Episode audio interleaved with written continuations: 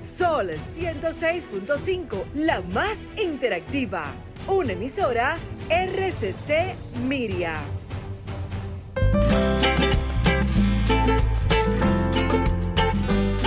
Preguntas y respuestas con altura y calidad. Entrevistas o compuestas en un careo con personalidad.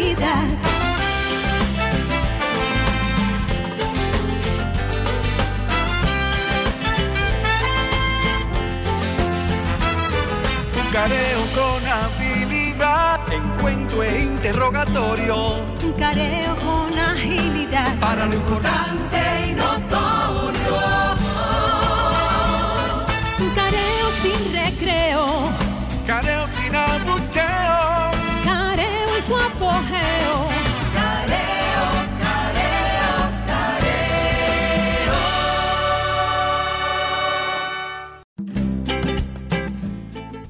República Dominicana. Yo soy José Eliseo Almanzar. Esto es Careo Semanal por su emisora Sol 106.5 FM. En YouTube estamos en el canal también de Sol 106.5 y en el canal de Careo Semanal. Estamos también en vivo en Instagram eh, y también en YouTube, en nuestro canal también. Eh, Luis. Buenos días, queridos amigos. Hoy tenemos un programa un tema interesante, un tema eh, externo, ¿verdad? No, no es local. Vamos a hablar, vamos a comentar eh, aspectos locales, pero nuestro plato fuerte es sobre las elecciones de los Estados Unidos de Norteamérica que se van a celebrar la próxima semana. Una unas elecciones que se habla y se dice que son las más importantes del siglo. Siempre las últimas elecciones norteamericanas son importantes. Esta más por las- los debates y las diatribas. Estas elecciones me están, me están eh, haciendo recordar al narrador de la lucha libre. Eh, habrá pura candela. parece. Habrá pura candela. Eh, Así es. porque eh, el nivel del debate eh, se, ha, se ha tornado, es un discurso de odio, un discurso eh, Completamente. de, de división, un discurso... Bueno, por la misma, la misma tono- personalidad de- del, del incumbente en la Casa Blanca, que, es, Sí.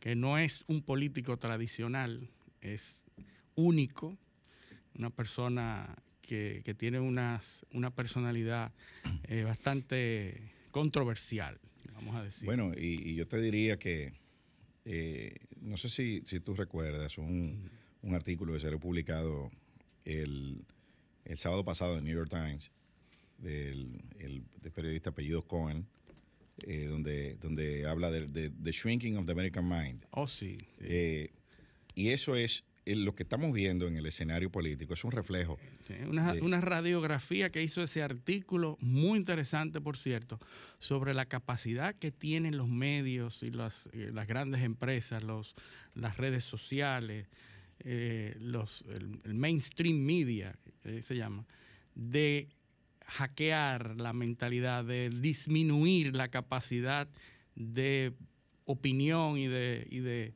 y de criterio de los norteamericanos. ¿no? y de todos los temas que han que son de importancia eh, Fundamental. fundamental diría yo y que han estado totalmente ausentes de ausentes del debate. Ahí ese mismo artículo mencionaba en el último debate cuáles eran los, los temas que no aparecieron en el último debate y que la gente ni siquiera lo, lo extrañó. él di- dice él menciona como ejemplo de eso que no se habló del, de- del tema de, Ori- de Medio Oriente Medio Oriente. no se habló de Libia no se habló de Siria no se habló de Afganistán después de haber gastado dos trillones de dólares Temas que antes eran importantes en la, en la vida política. que son los los temas de la seguridad que afectan la seguridad nacional en Estados Unidos o vamos a decir no nacional quizás pero que afectan el entorno geopolítico eh, de, de forma de forma importante pues eso estuvo totalmente ausente de lo- Completamente. de la, en la campaña completa ¿eh? no solamente en el debate de eso no se habló Así es, es. como si no eh, No, no, no, eran- de no eran resultan importantes en el día de hoy al, al- al- al votante común, al votante regular. Eh, Así es. Hay temas que lo único que les interesa son lo, lo que se ha manejado, los chismes y, y la, y la- el gossip eh, el gossip. Eh, Es- Estamos en una, en una, Hunter Biden en eh, una demás. sociedad del gossip.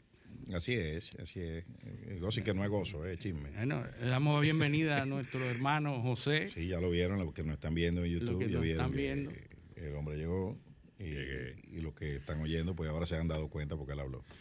No, muy buenos días a todos ustedes y sobre todo a la gente que nos escucha en estas dos horas de careo. Como ustedes bien ya anunciaron, hoy tenemos un programa especial. Lo vamos a dedicar al análisis de lo que va a ocurrir el próximo martes 3 de noviembre, unas elecciones eh, muy importantes para el caso de Latinoamérica y la República Dominicana, recordando que los Estados Unidos es nuestro primer socio comercial, es nuestro primer origen de inversiones.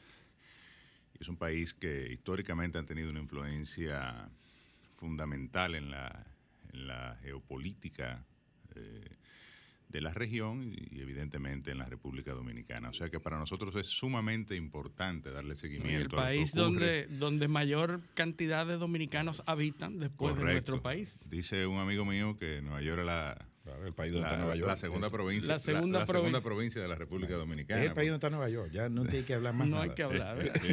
Está apareciendo boruga ahí. Exactamente. Pero como ustedes bien decían, primer, eh, bueno, y tenemos un invitado de oro también Sí. para analizar eso y es el periodista Oscar Aza, eh, famoso productor de televisión y radio. eh, Radicado en la Florida. Radicado en la Florida, fue corresponsal de, de CNN, de Univisión, de varias cadenas, eh, tanto latinas en Estados Unidos como cadenas norteamericanas, incluso fue hasta corresponsal de guerra. Eh, y ha desarrollado una carrera que incluso le ha merecido premios como eh, el Emmy. O sea, que es una figura muy, muy reconocida en la comunidad, sobre todo la comunidad hispana influen- muy de- influyente. del, del sur de la Florida. Eh, y con él vamos a, a analizar este tema de las elecciones en Estados Unidos. Y evidentemente, siendo Florida uno de los estados que están en disputa, Sí, sí. porque como decíamos en uno de los programas anteriores, Terreno de batalla. es un swinger state donde, por ejemplo, ganó Obama las últimas, eh, sus, las dos elecciones demócratas que, que ganó, eh, pero eh, Donald Trump ganó el- en, el- en las pasadas, elecciones y ha sido un estado que se ha decantado entre demócrata y republicano. Y ahora eh, hay una especie de, de empate técnico, aunque muchas encuestas dan a Biden arriba, pero por dos puntos, lo cual eh, eh, es, un, es un empate técnico. Así que él también nos va a hablar un poco de la situación que se está viviendo en la Florida, que además aporta 29 votos electorales. 29, considerable Y después de recordemos Texas que con y California. 270 votos se ganan las elecciones, Exactamente. porque estamos hablando de que eh, se escogen 500... eh, 538. 538. Sí, y que están Eh, compuestos, los 538 son 435 que representan a los representantes de la Cámara Baja de los Estados Unidos, 100 que representan a los senadores y 3 que son los representantes de Washington, D.C. Esa es la composición y por eso es que son 538, porque tienen la misma composición del Senado norteamericano. Sí, interesante. Antes de entrar de quién va a ganar el Senado, la Cámara de Diputados, las elecciones, y analizar un poco, eh, bueno, un poco no, a largo y tendido el, el tema de las elecciones de Estados Unidos. Caramba, eh, esta mañana me enteré de una noticia trágica para mí, porque soy un gran admirador de James Bond, y es la muerte de, de Sean Connery. Oh, qué pena. que, 90 años tenía. Sí, se, ha, eh, se considera el primer James, James Bond, ¿no? aunque... Que no Bueno, fue el primero no fue el. Aunque primero, pero sí. fue el más famoso. Fue el que le Eso dio- lo sabemos ahora, ¿verdad? Que murió Sean Connery. Sí. Pero hasta que esto, este, este elemento no ocurriera y no nos dedicáramos a investigar sobre Sí, Sean sí, sí. Eh, realmente el mundo consideraba y considera, Sí, o la sí. mayoría de la gente, a Sean Connery como el primer, Sean- por lo menos el más icónico, como tú bien Sí, el dices. más icónico. Eh, y, y para mí el mejor de todos los que pasaron por esa, Definitivamente. Él y Roger Moore. para esa, esa saga, ¿no? Eh, que todavía eh, me parece que está en filmación, la última Sí, la versión. otra- la de- próxima se está ha en filmación. de la posibilidad de una, de una mujer que pueda venir en los próximos proyectos de James Bond como Bueno, encarnando a la gente 007. Imagínate, Siempre ha sido eh, ya- famosa ya la toca- chica Bond. Le toca a la minoría ya. Claro, le toca a la gente de color, en, a la, en- en a las unos 20 mujeres. años será un, uno de color gay, probablemente. Sí, pero siempre, siempre ha sido icónico. La chica Bond a partir de las películas se, se tornaba famoso. Sí. Claro. Era, era importante ver La idea cuál es era que la un chico. Bond se torne famoso, Ahora. entonces por eso quieren poner a una mujer como, Bueno. como Jane. Vamos a ver cómo como sale el agente eso. 007. Pero si ya las mujeres pueden ser, eh, se- son jefas de Estado, son desempeñan muchas labores. pero pueden claro, ser- por supuesto. Pueden ser Jane, Jane Bond. No, Jane. sin duda alguna. sí. Sin Puede duda ser. alguna, ¿no? Sí, porque lo- los agentes tú te ríes, pero 007 eso no- son los que... Eso es perfectamente posible. Los es así. agentes 007 eran los que tenían permiso para matar. Ajá. Entonces ahí eh, se supone que el Licencia para matar. 007 eran eh, eh, una serie de agentes que No, recibían no, ese, ese es el número de el Bond. número. Porque está eh, 006, 00, o sea, son, Sí, son es por pero número. lo que tiene permiso para matar eran eso.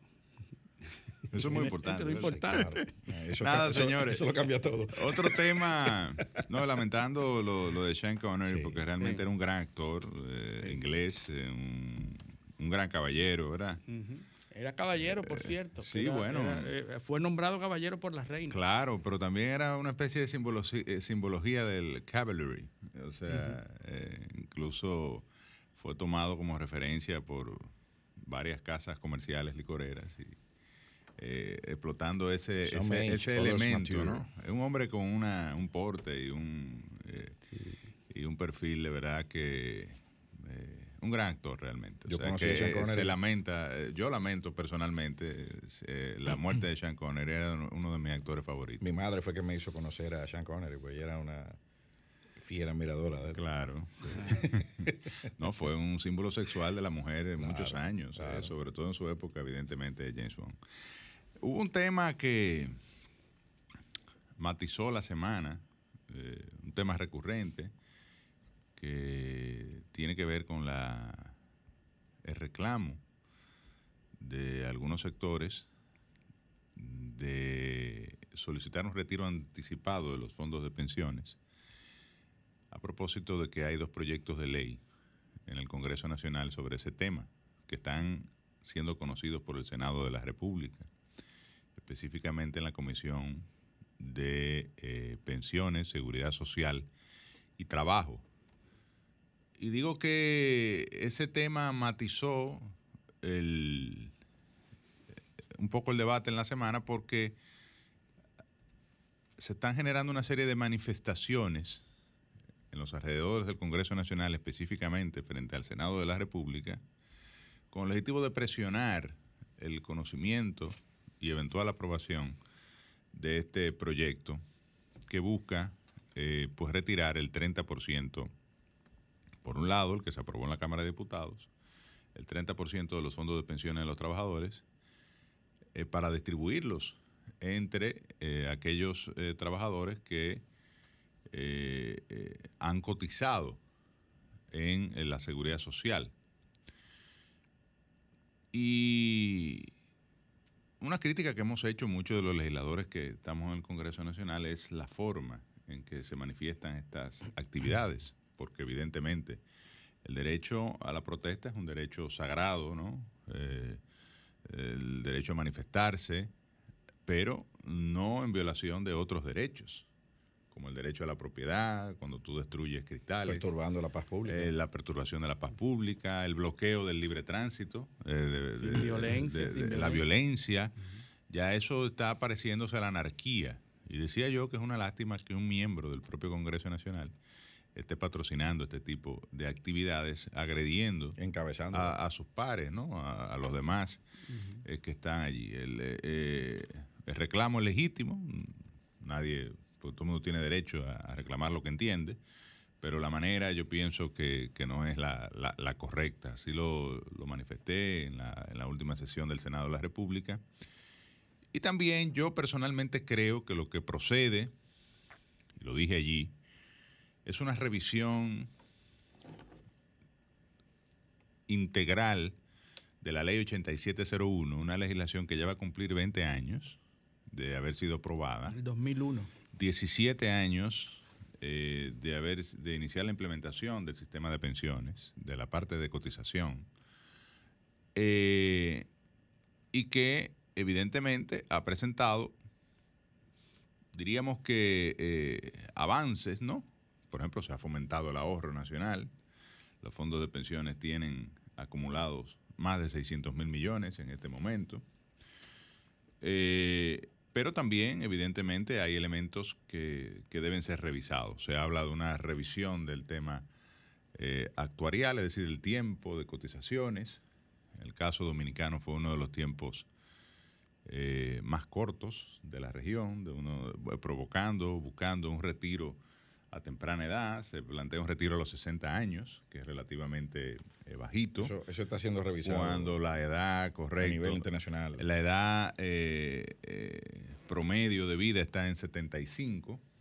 Entonces, un tema de. que en ese momento el promedio de vida. era, la esperanza de vida. La, esperanza de, la expectativa de vida era en 65 años, me parece. Correcto. Entonces, ahora ha aumentado en 10 años. Entonces, eso para darle sostenibilidad al fondo, es decir, tú tienes unos recursos que acumulan una cuenta individual, en el caso de los que capitalizan de manera individual, que son los trabajadores formales, para garantizarte una pensión que en promedio está alrededor de los 21 mil pesos actualmente, durante el tiempo de vida que te reste, o sea, garantizar que tú puedas realmente afrontar los elementos básicos ¿no? de, tu vida y no estés desamparado, como sucede o, o ha sucedido en ausencia de un sistema de seguridad social en la República Dominicana.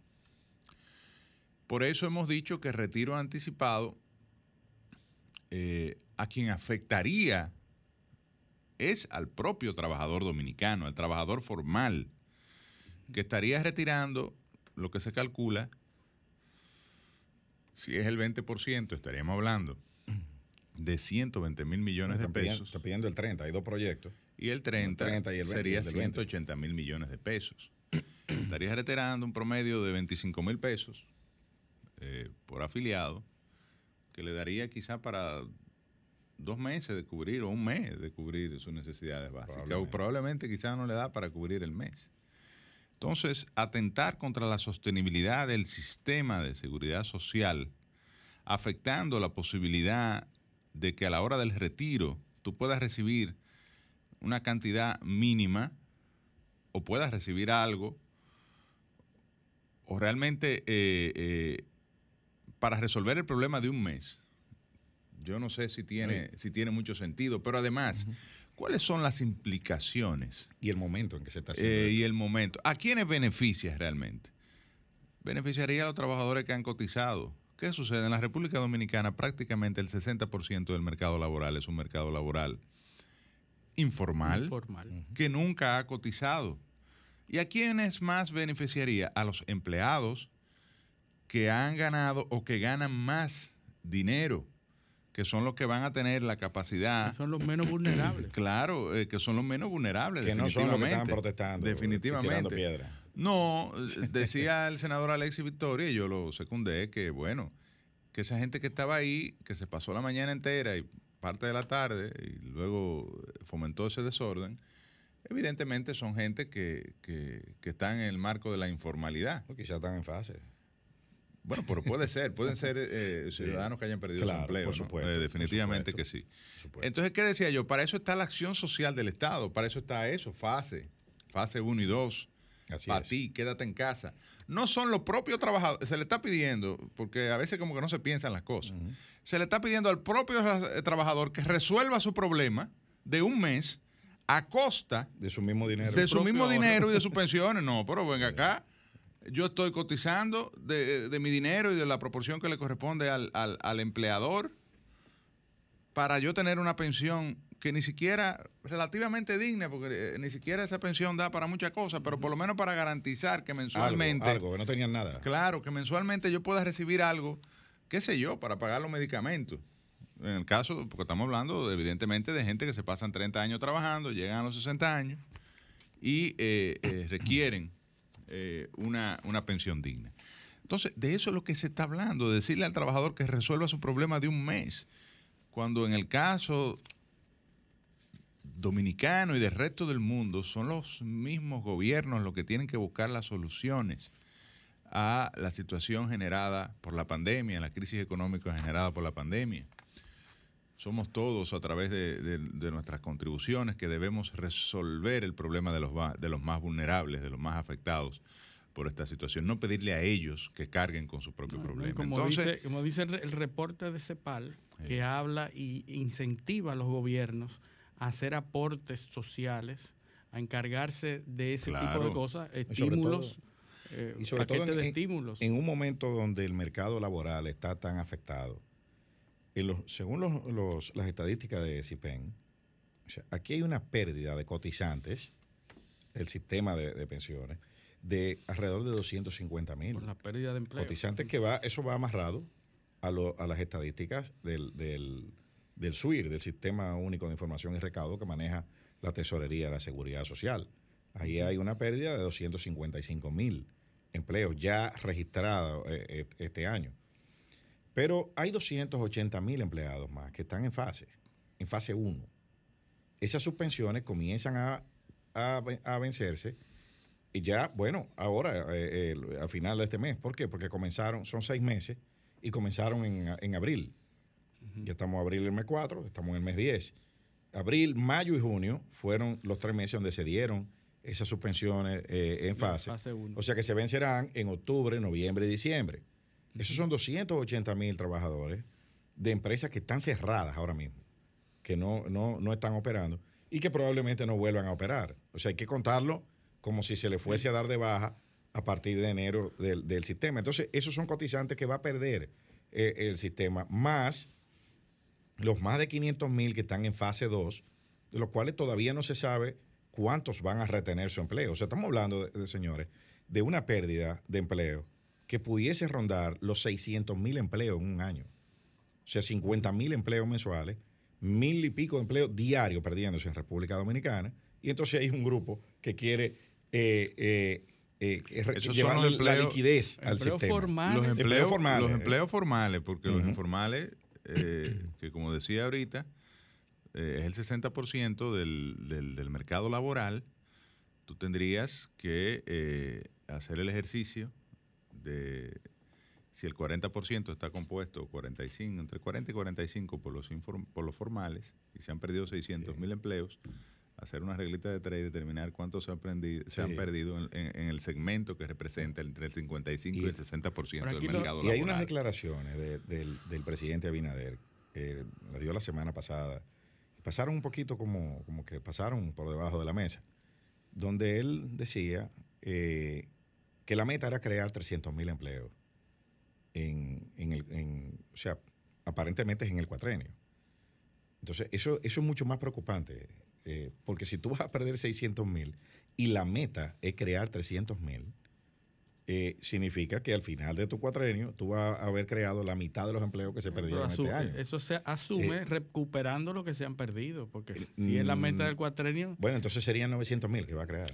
Sí, lo en que, cuatro años. Lo que finalmente, evidentemente, hay una situación grave, una situación de seria De dificultad, eh, aunque la economía dominicana ya está dando signos de iniciar un proceso de recuperación. Hay que entender que es un proceso de recuperación que va a ser lento. Hay sectores ah, de alta generación de empleo formal como el turismo que va eh, a tomar mucho más tiempo su recuperación eh, y eh, que lejos de ceñirnos a medidas de carácter populistas que parecerían simpáticas, pero si nada más hay que detenerse y analizarlo un poco y- y la realidad que se le está pidiendo al trabajador que resuelva su propio problema a costa de eh, su- sus ahorros, que es para garantizarle su pensión, entonces me parece que no es la mejor vía. yo, yo creo que lo, Eh, lo que tú dices tiene mucho sentido en no utilizar los fondos de pensiones para socorrer a esos más vulnerables, sino eh, identificar a esos vulnerables y resolverlo de otra O manera. utilizarlo para generar empleo, para hacer inversiones que generen empleo y ayuden a recuperar la economía. Pero son inversiones, pudiese pero ser. no con los fondos de pensiones. Hemos llegado al momento de hacer una, una pausa y bueno, cuando regresemos vamos a continuar analizando este tema porque quiero eh, citar al gobernador del Banco Central sobre las implicaciones que tendría la inyección de 160 mil millones de pesos en esta economía en este momento y evidentemente en detrimento del ahorro de los trabajadores dominicanos. Ya regresamos. Careo con habilidad, encuentro e interrogatorio. Careo con agilidad. Para lo importante y notorio.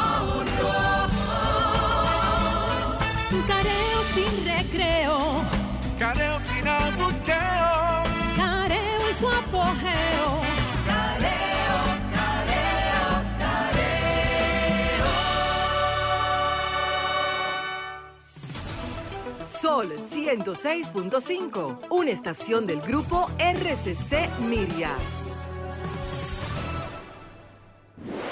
Sol 106.5 te ofrece la mejor variedad en programas interactivos durante todo el día.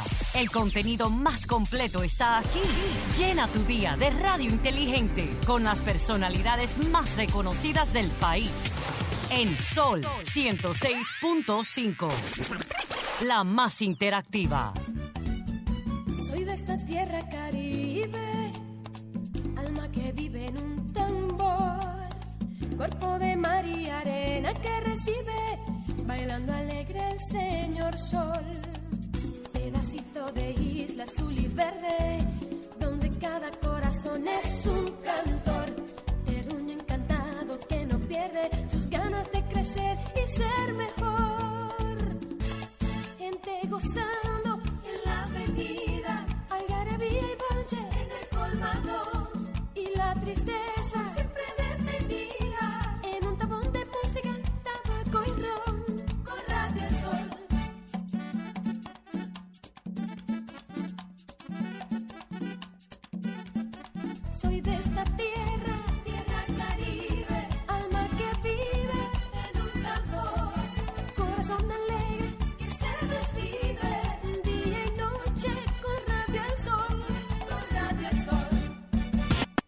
www.solfm.com Diseñada para que cualquier ciudadano del planeta conecte con la más variada programación de la radio dominicana. Sol, la más interactiva. Sol 106.5, la más interactiva. Un careo con habilidad, encuentro e interrogatorio. Un careo con agilidad Para lo importante y notorio. Un careo sin recreo, Careo sin abucheo. careo en su apogeo.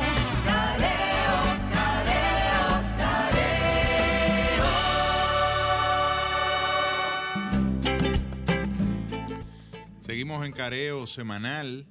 Este, nos pueden seguir en todas las redes sociales, la plataforma de redes sociales y en nuestro canal de YouTube.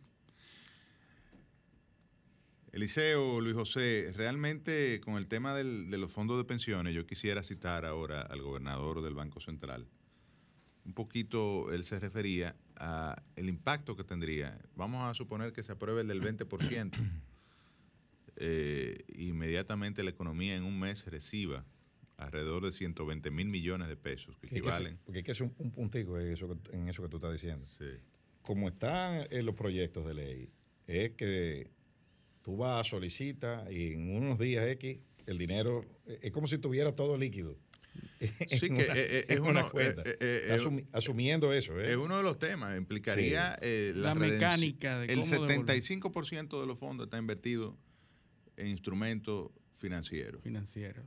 ¿Qué quiere decir Letras, esto? Bonos, Letras. letras, eh, sobre todo del Banco Central y del Ministerio de Hacienda. Inversiones que fueron planificadas a largo plazo porque no, y, y- no- no y se que proyectó además que son, había que devolver son los que pagan mayor nivel de rentabilidad. Eh, Y evidentemente la misión del administrador del fondo es invertir donde haya man- mayor rentabilidad y menor riesgo, en función de eh, las autorizaciones que otorga para estos fines la superintendencia de pensiones. Parte de la reforma que hay que hacer es eh, eh, establecer mecanismos Regular. para que estos fondos puedan servir para financiar proyectos De inversión. de inversión Correcto. que impacten eh, a la República Dominicana, como serían proyectos de, de infraestructura, carreteras, eh, yo citaba el ejemplo de parqueos públicos, de eh, proyectos eh, de Desarrollo energía alternativa, eh, desarrollo turístico, Correcto. evidentemente con los elementos de riesgo que el, la- el manejo de estos fondos, que son fondos de, de- de la gente, eh, pues debe, debe tener, igual que hacen los bancos. Los bancos, ¿qué es lo que administran? Los ahorros de los dominicanos. Como se hace fuera Evidentemente, aquí, eso es un ahorro países. obligatorio que tiene un sentido social, que es garantizarte una pensión. Te estamos obligando a ahorrar para que al final de tu vida tú puedas tener los recursos suficientes para poder subsistir en condiciones eh, medianamente No, es que los beneficios son diferentes. Los Entonces estaríamos hablando, un- diciéndole a- a- al gobierno, mira, búscate 114 mil, 120 mil millones de pesos. Porque ¿qué van a hacer los fondos? Van a ir a buscar redenciones anticipadas Con de las estos, penalidades de estos títulos, ¿no? Con todas las penalidades que tienen, pero además con la presión al Ministerio de Hacienda y al, y al Banco Central de buscar ese dinero, que en la situación fiscal que hay ahora, con un déficit proyectado para finales del año que viene de, de cerca de un 10%, y que ha sido financiado, que va a ser financiado con deuda pública precisamente, de hecho, que ya está eh, bastante ya alta. en el- en- a inicios de este año se colocaron 40 mil millones de los fondos de pensiones, eh, precisamente para financiar la lucha contra eh, la pandemia. Y decirle al Estado, búscate ese dinero, ponerle una presión adicional de salir a los mercados internacionales, por ejemplo, a buscar 120 mil millones de pesos más. El trabajador dirá, y el ciudadano, y, bueno, eso es problema del gobierno. Sí, claro, Sí, pero eh, Pero los legisladores tienen que saber. el otro problema es que cuando se inyecta esos recursos a la economía, mira lo que dice el gobernador del Banco Central, va a ocurrir. La redención anticipada de títulos de las entidades emisoras implicaría, y lo estoy citando, un aumento desproporcionado de la emisión monetaria de más de un 64% respecto a su nivel actual, principalmente por el incremento que se produciría en la cantidad de dinero en circulación en manos del público. Esto generaría un exceso de demanda de bienes y servicios que en la coyuntura actual, con una producción ralentizada, provocaría un aumento generalizado en los precios de la economía, inflación, una hiperinflación. Evidentemente, altos niveles de inflación reducirían el poder adquisitivo de las personas por la pérdida del valor de sus ingresos y ahorros, deteriorando significativamente su capacidad de consumo y afectando de manera más perniciosa a los hogares vulnerables y de menores ingresos, incrementando así los niveles de pobreza. Por lo cual, una medida de esta naturaleza, eso con el 20, imagínate con el 30 es peor. Y hablar del efecto de evaluación. Todos sabemos que cuando se inyectan pesos en la economía, esos pesos, como se dice Van a eh, buscar vulgarmente, persiguen dólares. Sí. Eso genera una presión en la tasa de cambio, eh, genera un efecto inflacionario adici- adicional y una pérdida del valor del dinero. De, eh, sobre todo afectando, a- afectando macro- sobre todo a esos trabajadores formales de, que reciben un salario eh, y que viven de ese ingreso. Y en, en definitiva, este elemento, al margen de provocar el efecto que dije inicialmente, que es básicamente ponerle el costo de social o del subsidio social o del apoyo social al propio trabajador a costa de- de- de- de su capacidad de ahorro, de sus ahorros y de su posibilidad de su retiro, además generaría un efecto negativo en la economía, así generando lo que se llama un calentamiento de la economía, una hiperinflación, una devaluación y un efecto totalmente contrario, que quien va a afectar otra vez es precisamente a los más vulnerables. al trabajador dominicano y evidentemente a los más vulnerables y a los informales más- y a todo el mundo. que a la hace economía mucho más daño que Incluso beneficio. afectando a aquellos, por ejemplo, los informales, que como dije son el 60% de la economía, que no van a recibir un centavo de ese retiro No, anticipado. No porque tienen. nunca han cotizado en la seguridad social, nunca han cotizado en los fondos de pensiones, pero van a recibir el impacto del calentamiento, del calentamiento de la economía, de la hiperinflación, del efecto sobre los precios y de la pérdida de valor y al final van a, van a dominicano quedar más y de sus ingresos. Un análisis, del día, más un análisis del día después. Y si se aprueba esto. Se quedan sin el 30% o el 20% de sus ahorros. Con un dinero devaluado. En una economía con unos niveles de inflación que van a ser mucho más altos de lo que estamos acostumbrados. Con un tipo de cambio depreciado. Entonces, ¿cuál es el beneficio al final? Sí, y- Ninguno. Pero, pero lo que pasa es que el discurso que se está manejando es un discurso absurdo de que los que tienen esos fondos son unos ladrones y que tienen mis mi dinero, que No, y que, mi no, y que el gobierno lo coge. y lo- que el gobierno lo coge y lo, lo usa, cogió, que eso- lo- esos cuartos son míos. Sí. Ese es el discurso que se está manejando y no se dan cuenta de que es un discurso absurdo, que no tiene ningún asidero y que no está contemplando todas esas implicaciones que ustedes acaban de mencionar. Así que al final va a, va a hacerle mucho más daño que beneficio tener ese dinero en la mano. ¿Y qué hemos dicho? Bueno, vamos a revisar la ley, como decía al principio. Vamos a revisar la ley 8701. Vamos a permitir que estos fondos puedan, eh, como dijimos ahorita, diversificar la inversión, que no, no, no, no descanse el 70% de la rentabilidad de los mismos. Y que eso en- redunden en, en- la, en, la, en el bien común. Un ciclo dinámico de la economía. En, en colocación de dinero, en, en instrumentos comerciales o títulos emitidos por el Y gobierno. darle sostenibilidad al sistema, sobre todo. darle sostenibilidad al sistema a largo plazo. Eh, regular los beneficios de los hay temas como el, el- el retiro de los fondos de los fallecidos que toma mucho tiempo por trabas legales. Que Por ejemplo, hay que hacer una determinación de herederos. Hay que crear un Eso procedimiento genera un costo, simplificado. eso genera un costo para eh, los solicitantes, que en la mayoría de los casos son personas Definitivamente, eh, muchos de vulnerables los, que no muchos de los eso. reclamantes, muchos de los reclamantes terminan dándose por vencidos, Sí, frustrados. frustrados. Sí. Eso hay que Eso, regular. todo eso hay que, revi- hay que revisarlo. Co- Yo decía eh, que hay temas evidentemente de, de riesgo laboral y de, y de administración y, y de riesgo de salud que también ha- hay que revisar.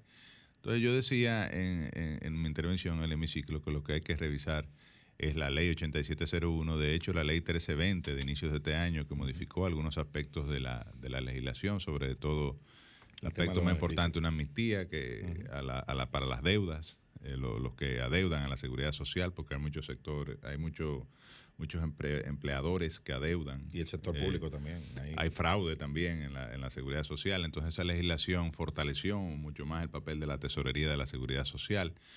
Eh, pero esa ley también ordena que a partir de septiembre, que fue el mes pasado, pues nos aboquemos a eh, la revisión, el Congreso Nacional, a la revisión de un marco legal nuevo que genere eh, a, partir de una revisión integral. Y es lo que anunció el presidente de la Comisión eh, de Seguridad Social en el, el pasado miércoles en el hemiciclo, el honorable senador Bautas Rojas, que a propósito es el otro eh, nominado Pero tú, vienes con, tú viniste con una camisa verde, ¿ves? Sí.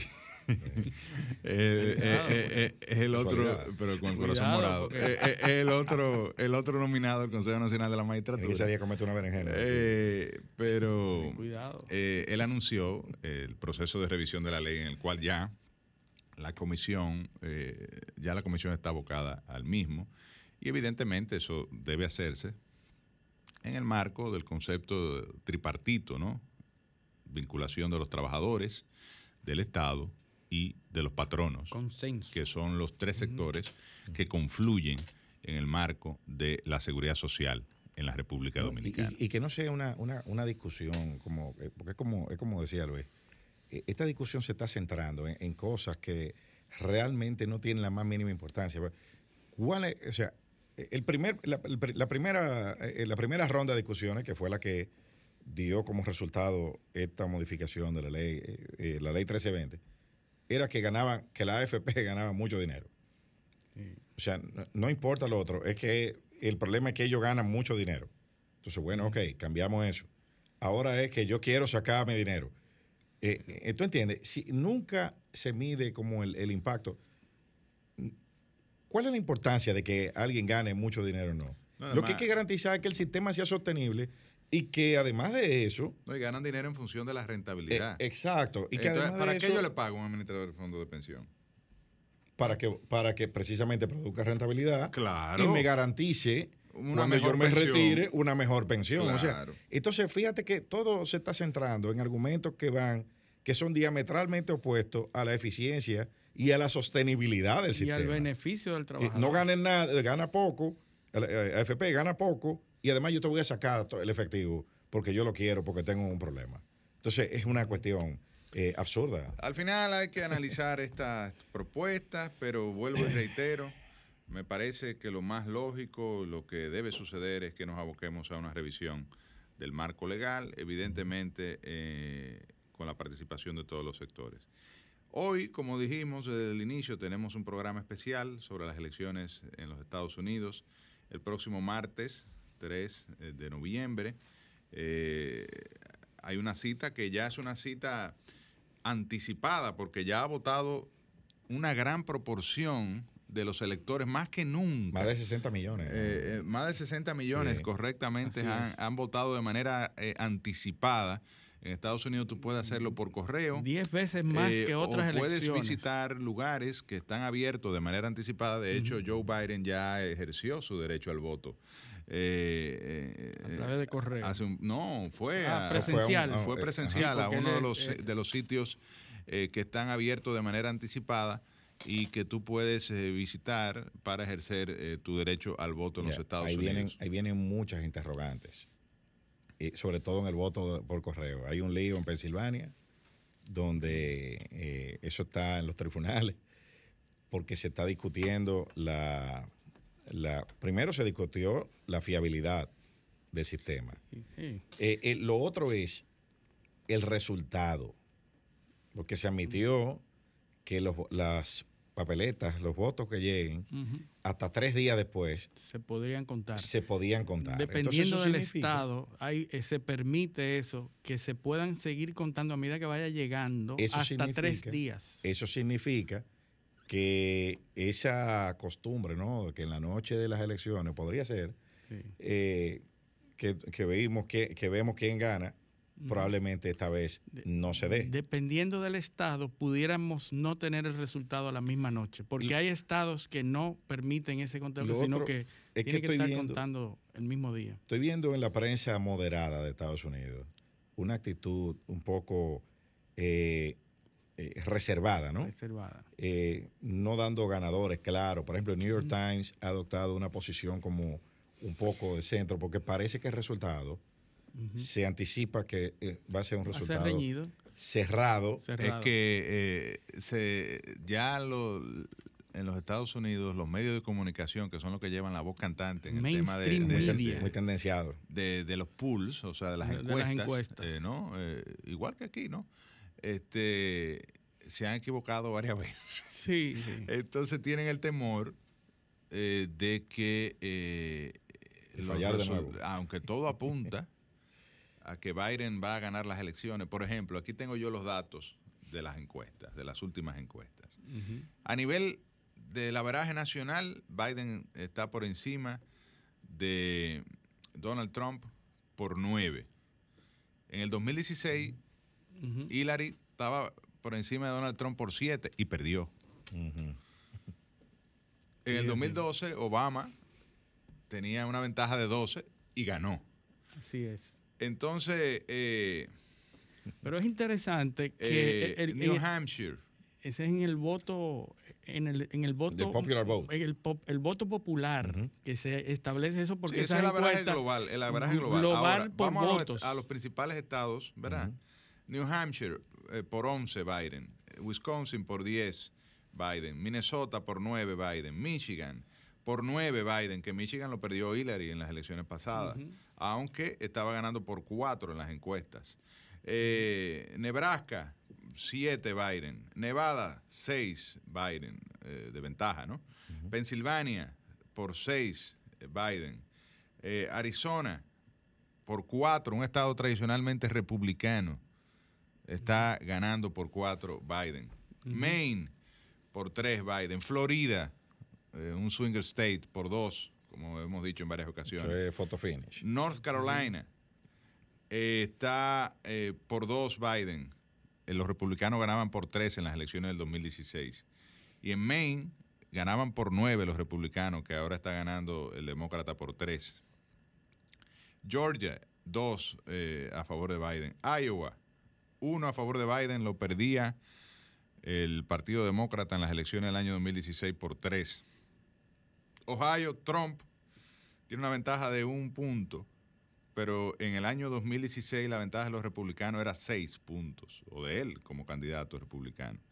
Texas, apenas tres puntos. Texas es un estado tradicionalmente, republicano, Sí, que hoy en día está prácticamente en disputa. en disputa. O sea, ahí puede ganar, eh, eh, o sea, eh, ese, ese cambio Nunca ha ganado los demócratas Sí, en. Texas. Nunca, jamás. Eh, así como nunca ha ganado en California y en Nueva York eh, eh, un republicano, que son estados incluso donde las campañas republicanas, en el caso del, de los, del estado de California, el estado de Nueva York, no invierten mucho dinero porque saben que van a perder. Igual el caso de Texas. Entonces eso sería un cambio, si, si vemos que y bueno, lo veremos ya al final porque hay una, eh, una diferencia de hora. Eh, pero si vemos que, que Biden gana Texas, ya eh, Trump puede recoger que perdió la elección. Ahí incluye mucho Peter O'Rourke, que es el, el senador este demócrata. ¿Qué es lo que se ve con el, si, si tomamos la baraje, que, que, no es lo correcto, que Biden podía ganar por 357 votos electorales frente a 181 de Donald Trump? Por eso que Biden dice que solo con chicanería en la votación le ganan. Pero hay que hacer, hay que hacer, eso, hay que hacer eso yo nunca en mi vida lo había escuchado. Sin embargo, eh, hay otra, eh, estuve revisando una página, eh, no recuerdo, eh, es un profesor de ciencias políticas, no recuerdo el apellido, pero que ha diseñado un, un algoritmo. Un modelo. Un modelo, un algoritmo, una fórmula que calcula o eh, eh, eh, predice quién va a ganar. En base, a 13, en, base a 13 factores. Nada más se ha equivocado dos veces. Dos veces. sí, pero depende mucho de la Uno de los factores fundamentales es el desempeño en las primarias. Ah, bueno, ese es el modelo de las primarias. El, desempeño, ese mismo. El desempeño de Donald Trump en la primaria fue muy superior al que tuvo Biden. correcto. y él predice. Así se llama, el modelo, de las primarias. En su modelo es inevitable el triunfo de Donald Trump. Sí, porque... Entonces, va a ser con chicanería, como, porque dice, como dice Biden. Y Trump dice que no va a reconocer una victoria. No, no. Eh, contraria, que no sé, que sea fruto del fraude. No, lo que pasa es que le preguntaron si reconocería y dice, bueno, si, si es, si es, si es, eso, eh, si es legal. contrario, si no es, si, si él entiende que no es legal, él, no lo va a reconocer. Pero mira, el análisis que tú estabas haciendo... ¿Cuándo tú oído en la historia electoral de Estados Unidos eso? Nunca, nunca, no. Yo nunca había escuchado se está eso. latinoamericanizando. Los Estados Unidos están latinoamericanizando mucho, con muchas prácticas. Y es verdad, no solo por la práctica, es que la, el grupo poblacional étnico de mayor crecimiento en los Estados Unidos es Latino. la minoría hispana. Somos ya 60 millones de habitantes.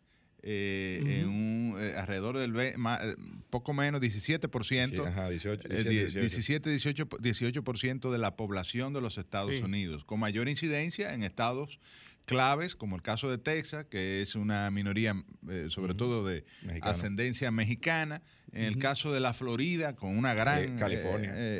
California también, sobre todo esa, con la minoría de, origen mexicano. Con la que estamos viendo la política ahora no se había visto nunca. El 74% de los de la población norteamericana es la que está hábil para votar y nunca había sido tan pasional el voto como ahora en estas es que el discurso es, un discurso eh, eh incendiario. Radical. Que, se está... No, y, muy pobre. Eh, yo tenía tiempo que no veía una falta de, de contenido tan grande en una discusión. Parece que esa va a ser la norma de ahora en adelante. ni siquiera entre Hillary y Donald Trump. Eh, hubo un, un vacío tan grande de propuestas, de argumentos, de, discusión de los principales temas que eh, importan a los norteamericanos. Eh, hay que tomar en cuenta que también es un momento de crisis, de crisis sanitaria. El manejo de la crisis por parte de Donald Trump ha sido fatal. Yo creo que si él pierde las elecciones, como eh, tiene, tiene amplias posibilidades de perder. El culpable en gran medida va a ser eh, la crisis sanitaria. mira, mira, algo, José, que tú lo dices.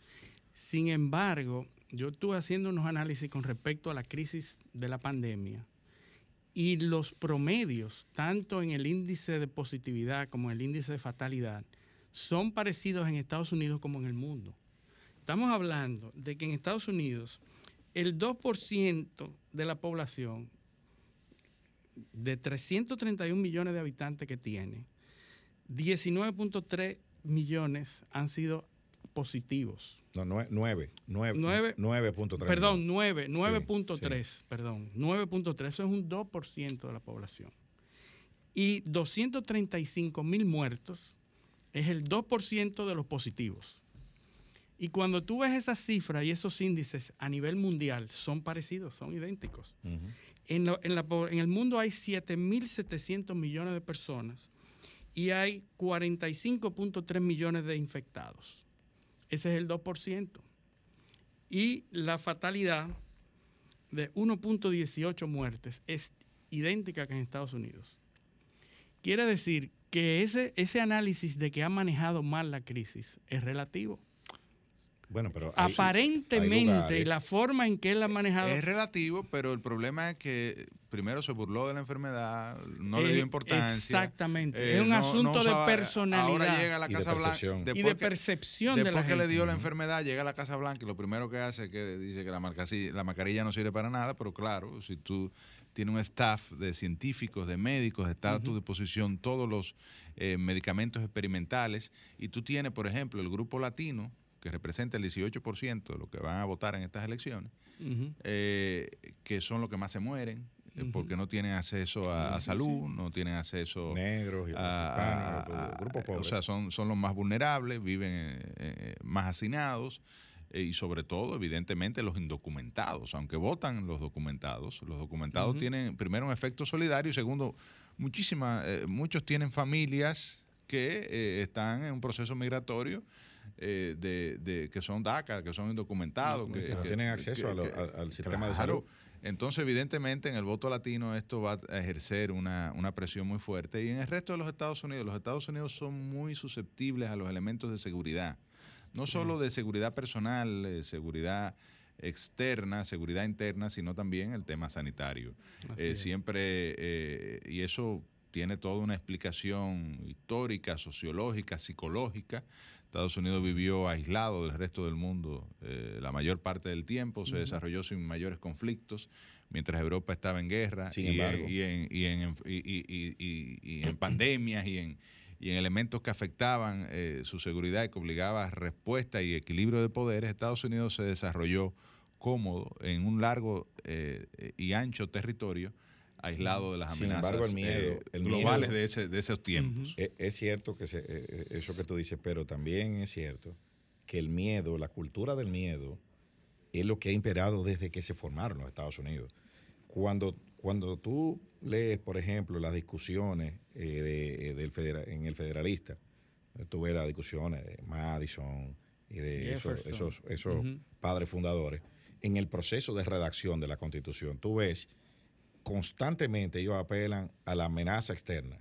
La amenaza externa. Sí, y sí, eso, era una realidad. eso es lo que, lo que la base del sistema electoral. Así O es. sea, en el artículo 2 de la de Constitución de. Estados Unidos es que se establece el, el sistema de votación por colegio. Pero la justificación histórica, o sea, ideológica de eso, la da, eh, la da James Madison en uno de sus ensayos, escrito en el, en el 1788, me parece que fue, donde él dice eh, lo- el- que primero los problemas de, de la extensión territorial y el problema de la comunicación. O sea, no, no podemos eh, votar, votar y contar como si esto fuera un, un- un país pequeño. Y, y el asunto del Estado de la Unión es la capacidad de esos estados a permanecer en una unión. También era importante Claro. para que no se fueran cada cual por su lado, porque eran, estados la- independientes. La constitución de Estado Estados Unidos. federado, ¿verdad? federados. Sí, sí. La constitución de Estados Unidos es lo que establece sobre cuáles materias, eh, o sea, en cuáles materias se sujetan a la federación y, y cuáles mantienen para los estados. Por ejemplo, temas de seguridad, eh, de integridad de la nación, los temas de eh, algunos temas impositivos, algunos y, muchos otros, muchos Pero otros cada temas. cual tiene su constitución, cada claro, estado tiene claro, su constitución. pero es por delegación. La federal es por delegación de la estatal. Ojalá este análisis eh, hubiese sido parte de las discusiones que, que- que hubieran tenido Joe Biden y Donald Trump en sus debates y no eh, temas análisis- totalmente eh, eh, shallow, Banales, eh, banales, eh, completamente. más bien la diatriba, el conflicto, las acusaciones, eh, las, los epítetos. Eh, pero esa es la realidad de las elecciones. Vamos a seguirla analizando a partir del próximo bloque cuando regresemos de esta Que pausa. debemos comercial. seguir hablando del voto electoral. Un careo con habilidad, encuentro e interrogatorio. Un careo con agilidad. Para lo importante y notorio. Un careo sin sin abucheo. Su apogeo.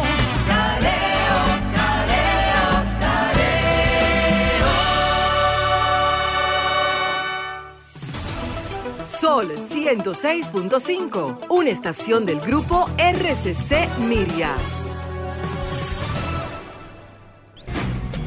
¿Quieres sintonizar a Sol desde tu móvil? Descarga ahora la nueva app de Sol. Búscala en tu Google Play o App Store. Sol 106.5, también en tu dispositivo móvil. Somos la más interactiva. Sol 106.5 te ofrece la mejor variedad en programas interactivos durante todo el día. El contenido más completo está aquí. Llena tu día de radio inteligente con las personalidades más reconocidas del país. En Sol 106.5. La más interactiva. Somos interacción. Somos radio. So- somos Sol, la más interactiva. Toma mi abrazo que te doy. Toma mis canciones de amor. Toma lo mejor de mí y guárdalo en tu corazón.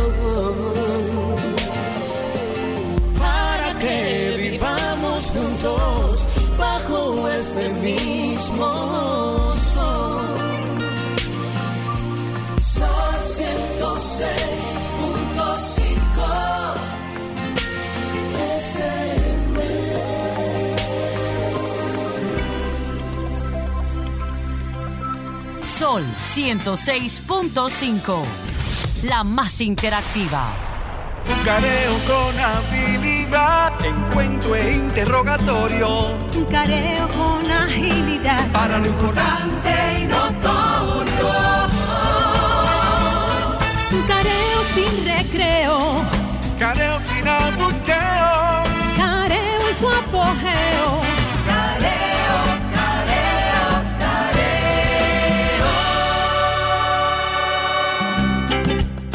Seguimos en su programa Careo Semanal, 10.56 de la mañana. Seguimos con un tema sumamente interesante a la espera de nuestro invitado estelar.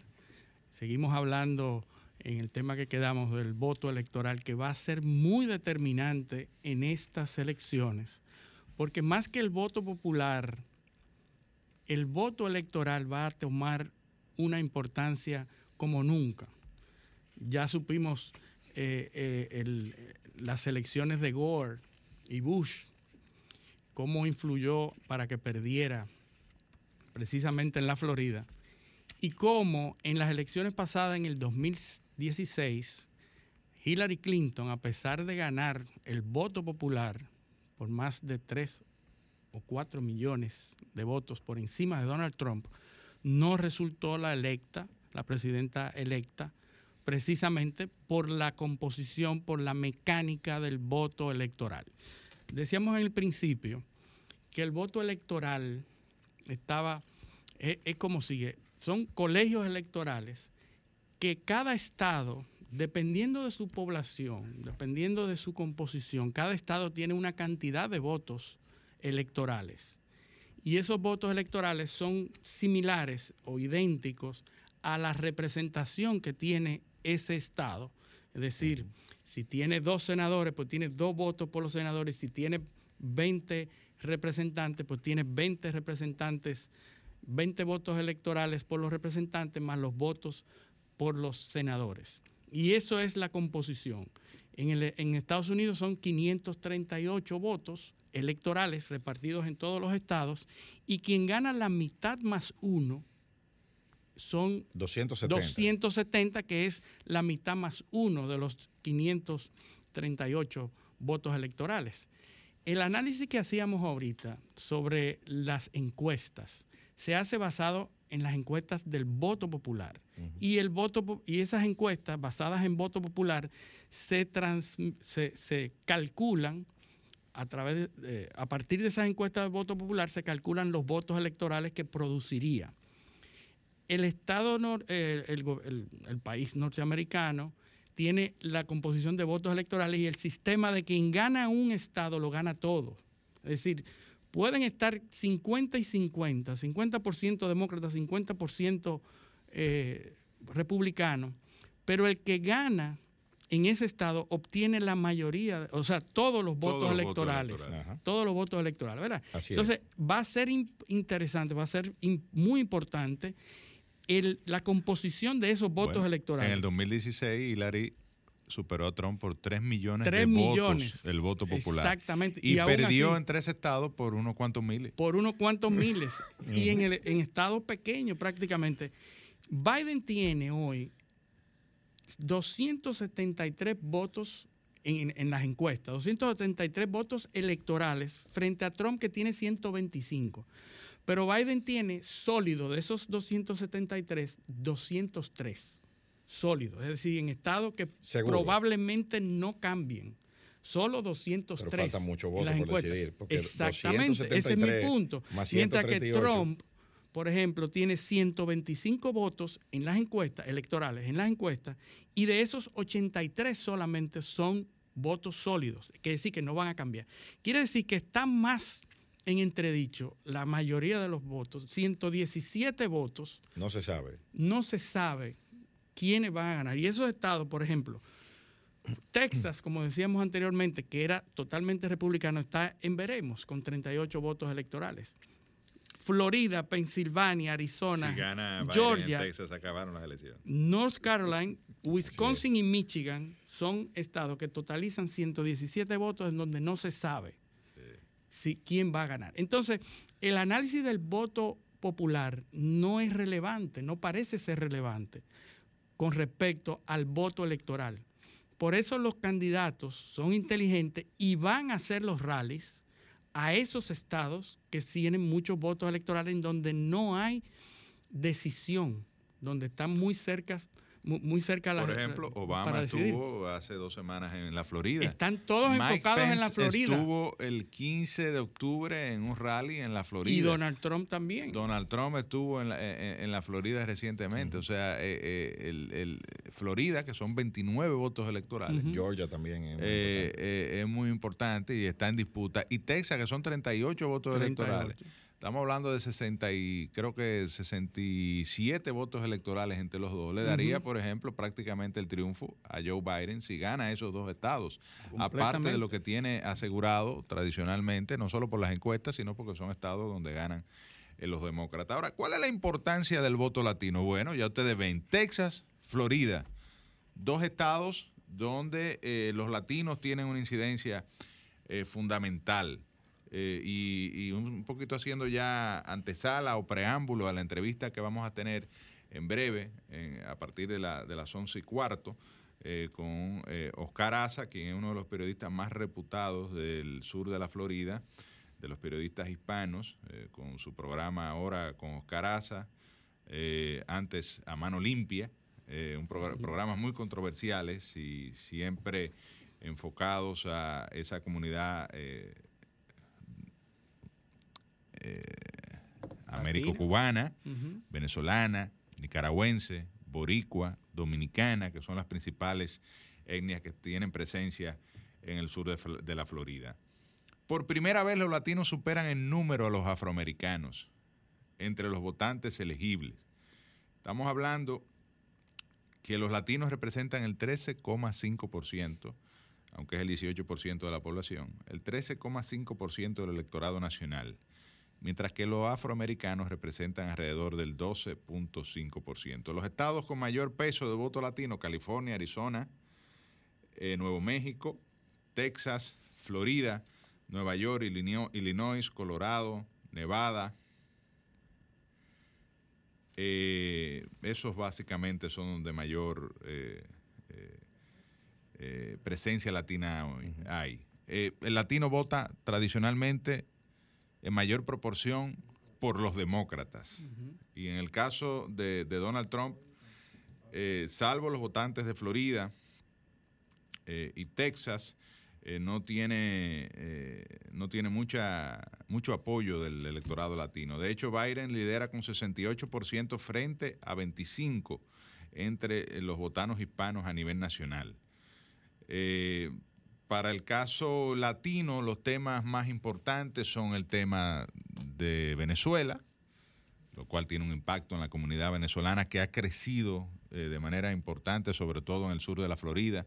Es la población hispana de mayor crecimiento eh, en términos migratorios. El tema cubano, sobre todo en la Florida, tiene mucha incidencia. Eh, el tema, evidentemente, Colombia también, por el- el- el- la ayuda y el apoyo al combate eh, de, narcotra- de narcotráfico. Los temas migratorios, eh, a eso ya más México. afecta a México, eh, y económicos, en el caso de México también. Y los temas migratorios también para los países centroamericanos, Nicaragua, El Salvador, Honduras. Son temas eh, muy, muy importantes en la agenda eh, de Estados Unidos con Latinoamérica, pero sobre todo para los latinoamericanos, y pudieran ser estos temas el driver o el impulso eh, a- del voto latino en un sentido u otro. Ya incluso eh, Biden en, en su última visita a Florida eh, calificó a Maduro como un dictador. O sea, tuvo una- un discurso eh, ya más agresivo condenando la dictadura venezolano, venezolana, cosa que nunca hizo ni va a hacer Bernie Sanders, por ejemplo, que es uno de sus principales apoyos. De hecho, la gran acusación de el- eh, los cubanos americanos y de la derecha, vamos a decir, en la Florida, entre los hispanos, es que eh, Joe Biden con, junto a Bernie Sanders y los demócratas representan el ala comunista de más, más, más, más de izquierda del Partido Demócrata y que para e- que no, por ejemplo, que Hillary no, lo no, no la ven de esa manera. La ven un poco más hacia centro, centro derecha, ¿verdad? Bueno, centro, vamos a decir centro, Sí. izquierda. Pero Bernie, el- eh, Bernie Sanders, más radical, que apoyó eh, finalmente a, a- a Joe Biden. Entonces es uno de los temas que eh, genera oposición y controversia Se ha sentido poco en, Bernie en- Sanders en el escenario de, de la Florida, que vuelvo y, y- y te digo, bueno, porque es un hombre que eh, ante una derrota inminente tuvo que apoyar a su adversario, eso regularmente... Sí, pero- eh, Que tenía muchos, muchos seguidores. quien, por ejemplo, ha tenido un papel protagónico y debe ser así porque es un activo, un asset.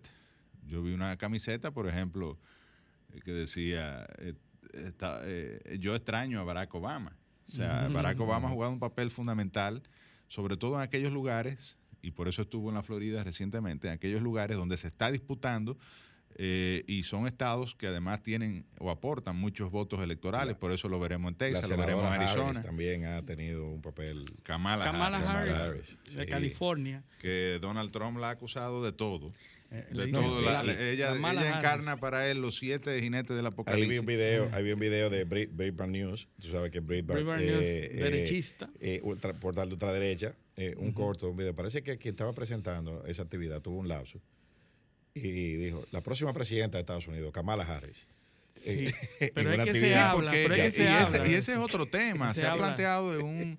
Eh, parte de la campaña de Donald Trump ha sido presentar a, a Biden como un individuo disminuido, eh, Bueno, limitado en sus capacidades. sería el presidente que más, Más viejo. viejo. llegaría a la, a la- a la presidencia de los Estados Unidos en la historia. Sí, pero eh, yo creo que hay que. Bueno, pero Bernie Sanders, no muchachito. Entre No. capacidades, ¿verdad? En- entre. Bueno. Es que ha tenido, eso- durante toda la campaña, Entre Donald Trump y, ha y tenido- Joe Biden, yo no sé. ha- han tenido, bueno, es que, es que Biden, uno. Biden es el candidato para que derrote a Donald Trump. Biden no era opción en el Partido Demócrata. El Partido Demócrata se había socializado hacia Bernie Sanders, hacia la izquierda completa. Y ellos fíjate sabían que- que, eh, que la- que- si no era un candidato centrista como Biden, figuras- no iban a ganar Las a figuras Donald que estaban descollando del Partido Demócrata eran el, los discursos extremos, Alessandro Casio, Exactamente. Omar, eh, Ellos eh, sí, o sea, es, eran- es socialista porque es, de, es, es seguidora. estaban impulsando el Green New Bernie Deal, Sanders. o sea, la, la, la New Monetary Theory, o sea, que son Sí, propuestas sí. disruptivas eh, en- en- al sistema pero eh, que, que luchaban de frente entre las grandes corporaciones. Amazon, recuerda eh, el, el- el- el asunto de, de cuando Amazon se iba a establecer en Nueva York.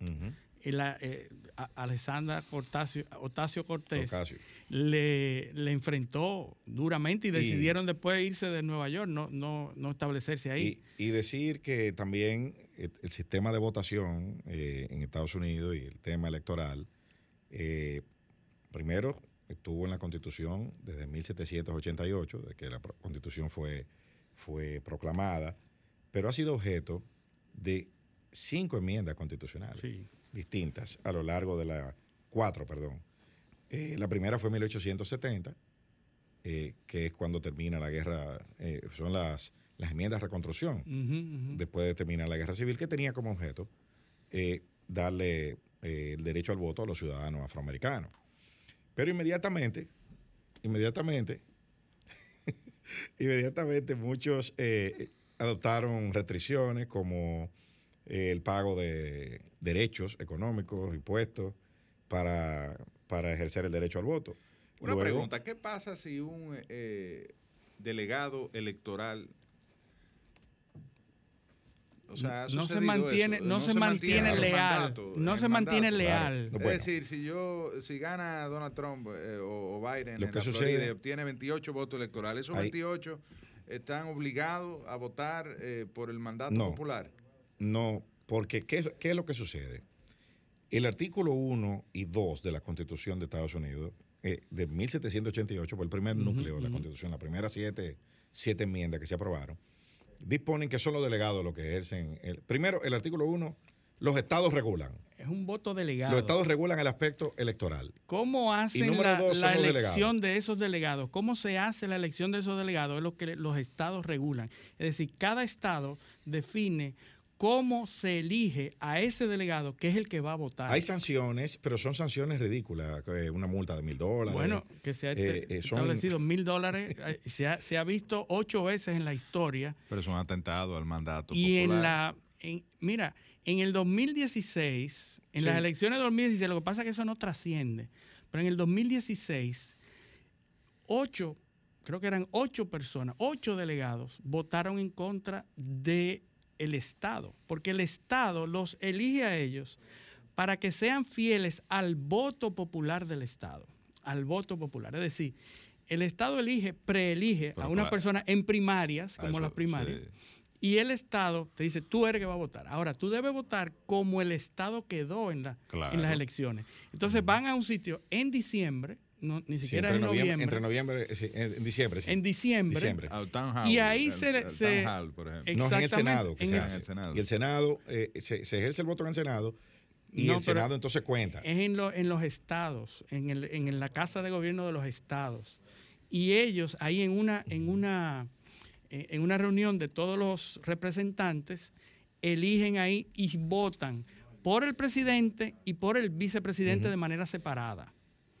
Hay Quiere decir- fórmula de empate, No, incluso y- y si nadie todo. alcanza los 270. eso, hay fórmulas para todo en pero, la Constitución. pero, pero eso, déjame decirte, solamente dos estados reparten votos electorales. Sí, Por ejemplo, Maine Maine, y. Nebraska. reparten los votos. Si tú sacaste un 50, un 60 y un 40, pues te reparten los votos proporcionalmente. Pero todos los demás es the winner takes it all. El- el- y gana. Ahora, si, el, si en, el, en el 2016, por ejemplo, hubo uno que no quiso votar por Donald Trump y votó por Colin Powell, por ejemplo. Y otro que Bueno, votó lo que... eh, por, por otros que no me estaban imagino en la, que en la cuando eso eh, suceda en una, en una proporción tal que afecte el resultado, eh, va a haber un problema. Bueno, la Suprema lo tiene, lo tiene en, en previsto para, para El conocerlo. Suprema que está 6 a Sí. 3 ahora. ¿Eh? 6 a 3 conservadora. Exacto. Nada, vamos a hacer una pausa y ya cuando regresemos estaremos con nuestro invitado Oscar Aza, eh, periodista del sur de la Florida, ganador de Emmy, premio ACE, eh, una institución desde hace muchos años, varios programas emblemáticos, ahora con Oscar Aza, antes a Mano Limpia, eh, que realmente son toque de queda y referentes en materia de opinión en eh, los Estados Unidos, sobre todo en la comunidad hispana del sur de la Florida. Ya regresamos. Careo con habilidad, encuentro e interrogatorio. Careo con agilidad. Para lo importante y notorio.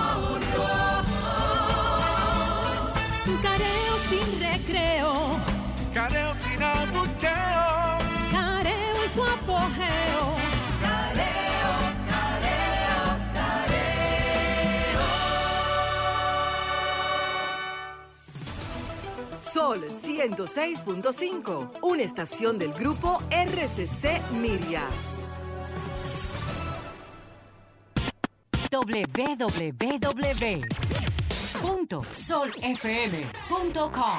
Diseñada para que cualquier ciudadano del planeta conecte con la más variada programación de la radio dominicana. Sol, la más interactiva. So- somos interacción. Somos radio. So- somos Sol, la más interactiva.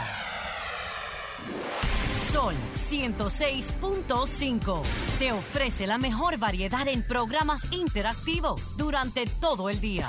El contenido más completo está aquí. Llena tu día de radio inteligente con las personalidades más reconocidas del país. En Sol 106.5.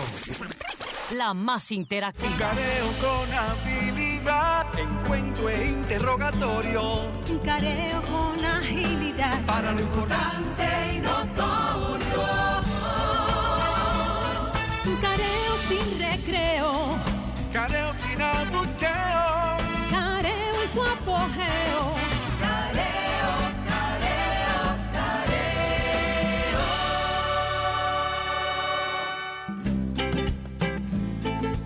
Seguimos en su espacio Careo semanal por Sol 106.5 FM. También estamos en YouTube, en el canal de Sol FM y en nuestro canal Careo Semanal. Estamos en Instagram, en nuestra cuenta Careo Semanal y en Facebook Twitter. creo que, o en Twitter. Twitter y Estamos en todos lados. todo, sí. Bueno, y ya estamos con nuestro invitado Oscar Asa. Bienvenido a este espacio Careo Semanal. Bueno, pues muchísimas gracias. Es un verdadero placer y un honor eh, estar en ese programa eh, de tanta audiencia y de tanta importancia en un- una fecha histórica como la que estamos viviendo, una fecha inédita. Así Eh, es. Eh, el- aquí estamos Ya, contigo. ya los estaba escuchando que estaban hablando del tema electoral en los Estados Unidos, es el tema del momento. Las Correcto. votaciones han sido masivas. En la mañana de hoy ya hemos llegado, ya hemos sobrepasado los 90 millones de votantes en votación anticipada y por correo, algo que verdaderamente es impresionante. Eh, supera por mucho eh, la misma votación en la- de las elecciones del 2016, cuando Donald Trump ganó eh, el voto electoral, eh, 306 votos electorales eh, a Hillary Clinton, aunque perdió el voto popular por casi 3 millones de votos.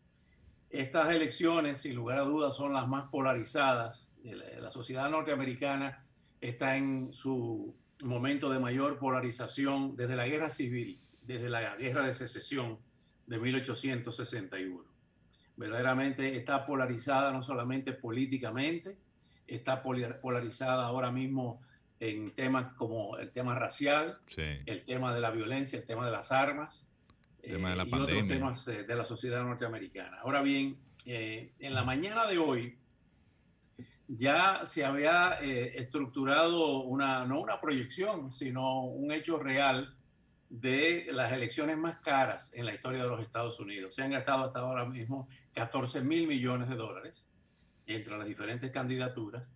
Para que tengan una idea, la elección del 2016 apenas llegó, mira, decir apenas, ¿no? A más de 6 mil millones de dólares. Esta ya va por 14 mil millones de dólares. Más En las doble. últimas horas, la actividad es febril en estados que se conocen como battlegrounds, en estados indeci- no indecisos, sino que están, muy, están decididos, pero muy estrecho el margen. No es lo mismo un estado indeciso que un estado battleground, como le han llamado, eh, eh, campos de batalla. Si Texas, Donald Trump no Arizona, gana la Florida, Florida. eh, se le va a hacer muy difícil eh, ganar las elecciones. Y ahora ha recobrado una importancia tremenda Pensilvania, donde las encuestas de hoy por la mañana, aquí se las tengo, eh, el resumen de las encuestas, aparece Joe Biden, ese es el, el estado na- natal de Joe Biden, nació en Scranton, Pensilvania. Eh, Biden tiene 49, Trump 44. Biden le lleva 5 puntos en el resumen de encuestas de encuestas. Arizona, 49 Trump, 46 Biden. 3 puntos está dentro del margen de error. Eso es un empate técnico. Estados como eh, eh, Georgia, que tradicionalmente había sido un estado eh, de- republicano, hay prácticamente un empate técnico allí y el senador Perdue, que ese es otro de los temas importantes, cómo va a ser la composición del Senado si hay cambios. Perdue, el republicano, está en una férrea batalla con el candidato eh, demócrata, que es un afroamericano que eh, es eh, pastor en la iglesia de la que fue pastor Martin Luther King. De manera que es un símbolo de, de la lucha de los derechos civiles, este candidato demócrata de la raza negra que se opone al senador Perdue. Pero continuando con el tema de las presidenciales, desde hace 48 horas, tanto Biden como eh, Donald Trump han estado centrados en lo que se conoce como en el Blue Wall, la pared azul, que es en el centro norte, eh, que ganó por un estrecho margen precisamente eh, Donald Trump a Hillary Clinton, donde está Michigan, Wisconsin y parte de Pensilvania. Y es importante lo de, lo de Michigan, Claro. porque fue el estado, uno de los estados Que le dio el más triunfo a sufrió la Donald Trump. recesión del 2008, con prácticamente casi la quiebra de la Ford y eh, de la General Motors, y 16 que el votos. programa de Obama lo salvó. Pero realmente allí eh, las encuestas le, han- le han estado dando cierta ventaja a Biden eh, sobre Donald Trump. Por eso Donald Trump ha puesto énfasis. Y algo también inédito. Por ejemplo, en el tema de los condados, eh, hasta ahora nos habíamos estado fijando en los, en los estados, pero las elecciones del 2016 nos enseñaron que los condados son importantísimos. ¿Por qué? Pero esto viene desde el 2000, desde la crisis eh, de las elecciones entre eh, George W. Bush y Al Gore. Tres estados de la Florida, para poner un ejemplo, Tres condados. tres condados, quiero decir, de la Florida, que son Miami-Dade, Broward y Palm Beach, son los condados más demócratas de los Estados Unidos. Y son los más grandes. El, más- el condado más grande de la Florida es el de Miami-Dade, que está ahora mismo fracturado y de eso lo, lo vamos a explicar más adelante, porque se habla del voto hispano y yo siempre pregunto, ¿cuál es el voto hispano?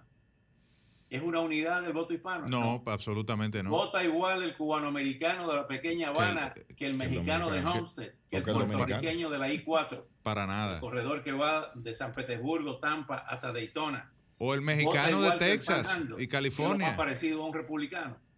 Eh, en, en la composición geográfica de, de- de la Florida, que es un 7, en la parte de arriba del 7 eh, es totalmente republicano. Eh, por eso eh, la Florida representa el universo de lo que son los Estados Unidos. Pero hay otro eh, ingrediente que diferencia esta elección de cualquier otra, y principalmente de la del 2016, y es las nuevas migraciones que continúan llegando todos los días a varios estados de los Estados Unidos, eh, como es el caso de la Florida, donde tenemos en los últimos dos años 200 mil puertorriqueños que producto de las catástrofes eh, atmosféricas eh, naturales que ha sufrido la isla del encanto, pues han migrado principalmente al centro de la Florida. ¿Cómo va a quedar eso en el resultado electoral? Eso está por verse, porque hoy, desde anoche y hoy por la mañana, toda la batería, la artillería demócrata que asesora a Joe Biden, todos los voluntarios inclusive, están enfocados en sacar a votar a los afroamericanos y a los hispanos, que son los más eh, renu- renuentes a participar en los, en los procesos electorales. Eh, somos haraganes, eh, tanto los hispanos como los afroamericanos, en salir a votar. Eh, para muestra el botón de Hillary Clinton que no pudo movilizar la maquinaria afroamericana de Obama. Eh, otro de los factores, las personas de la tercera edad en medio de esta pandemia. La pandemia es un factor determinante de estas elecciones. De manera que puede pasar cualquier cosa no hay nada seguro todavía y hay unas cosas emblemáticas. Ha votado una señora de 110 años en Texas y otra de 104 años en Nueva York, que son eh, ejemplos de cómo está la polarización y la participación política. Por eso, eh, participación electoral. Por eso eh, se sigue insistiendo, y más en las últimas horas, en sacar a votar a los hispanos, en el caso de la Florida, y a los eh, afroamericanos. Oscar. Hay estados que eran seguros republicanos, como es Texas. Ahí se ha cerrado la, la, la contienda electoral, según las más recientes proyecciones. Hay temas tremendos como eh, el tema de la violencia racial. Hace pocos días, el jueves específicamente, el creador de Facebook, Mark Zuckerberg, dijo que él esperaba que iba a haber violencia después del resultado electoral. Hay baterías de abogados, tanto en la Casa Blanca como en el Partido Demócrata, que están listos porque, eh, como el presidente lo ha dicho claramente, él no va a aceptar un resultado electoral que no sea convincente y definitivamente es muy difícil que haya a esta altura un landslide, como se dice, o sea, una votación masiva a favor de uno u otro candidato. Oscar, ¿me Eh, oye? Es re- preciso recordar que Trump ganó estados importantes por uno punto y pico de por ciento sobre Hillary Clinton.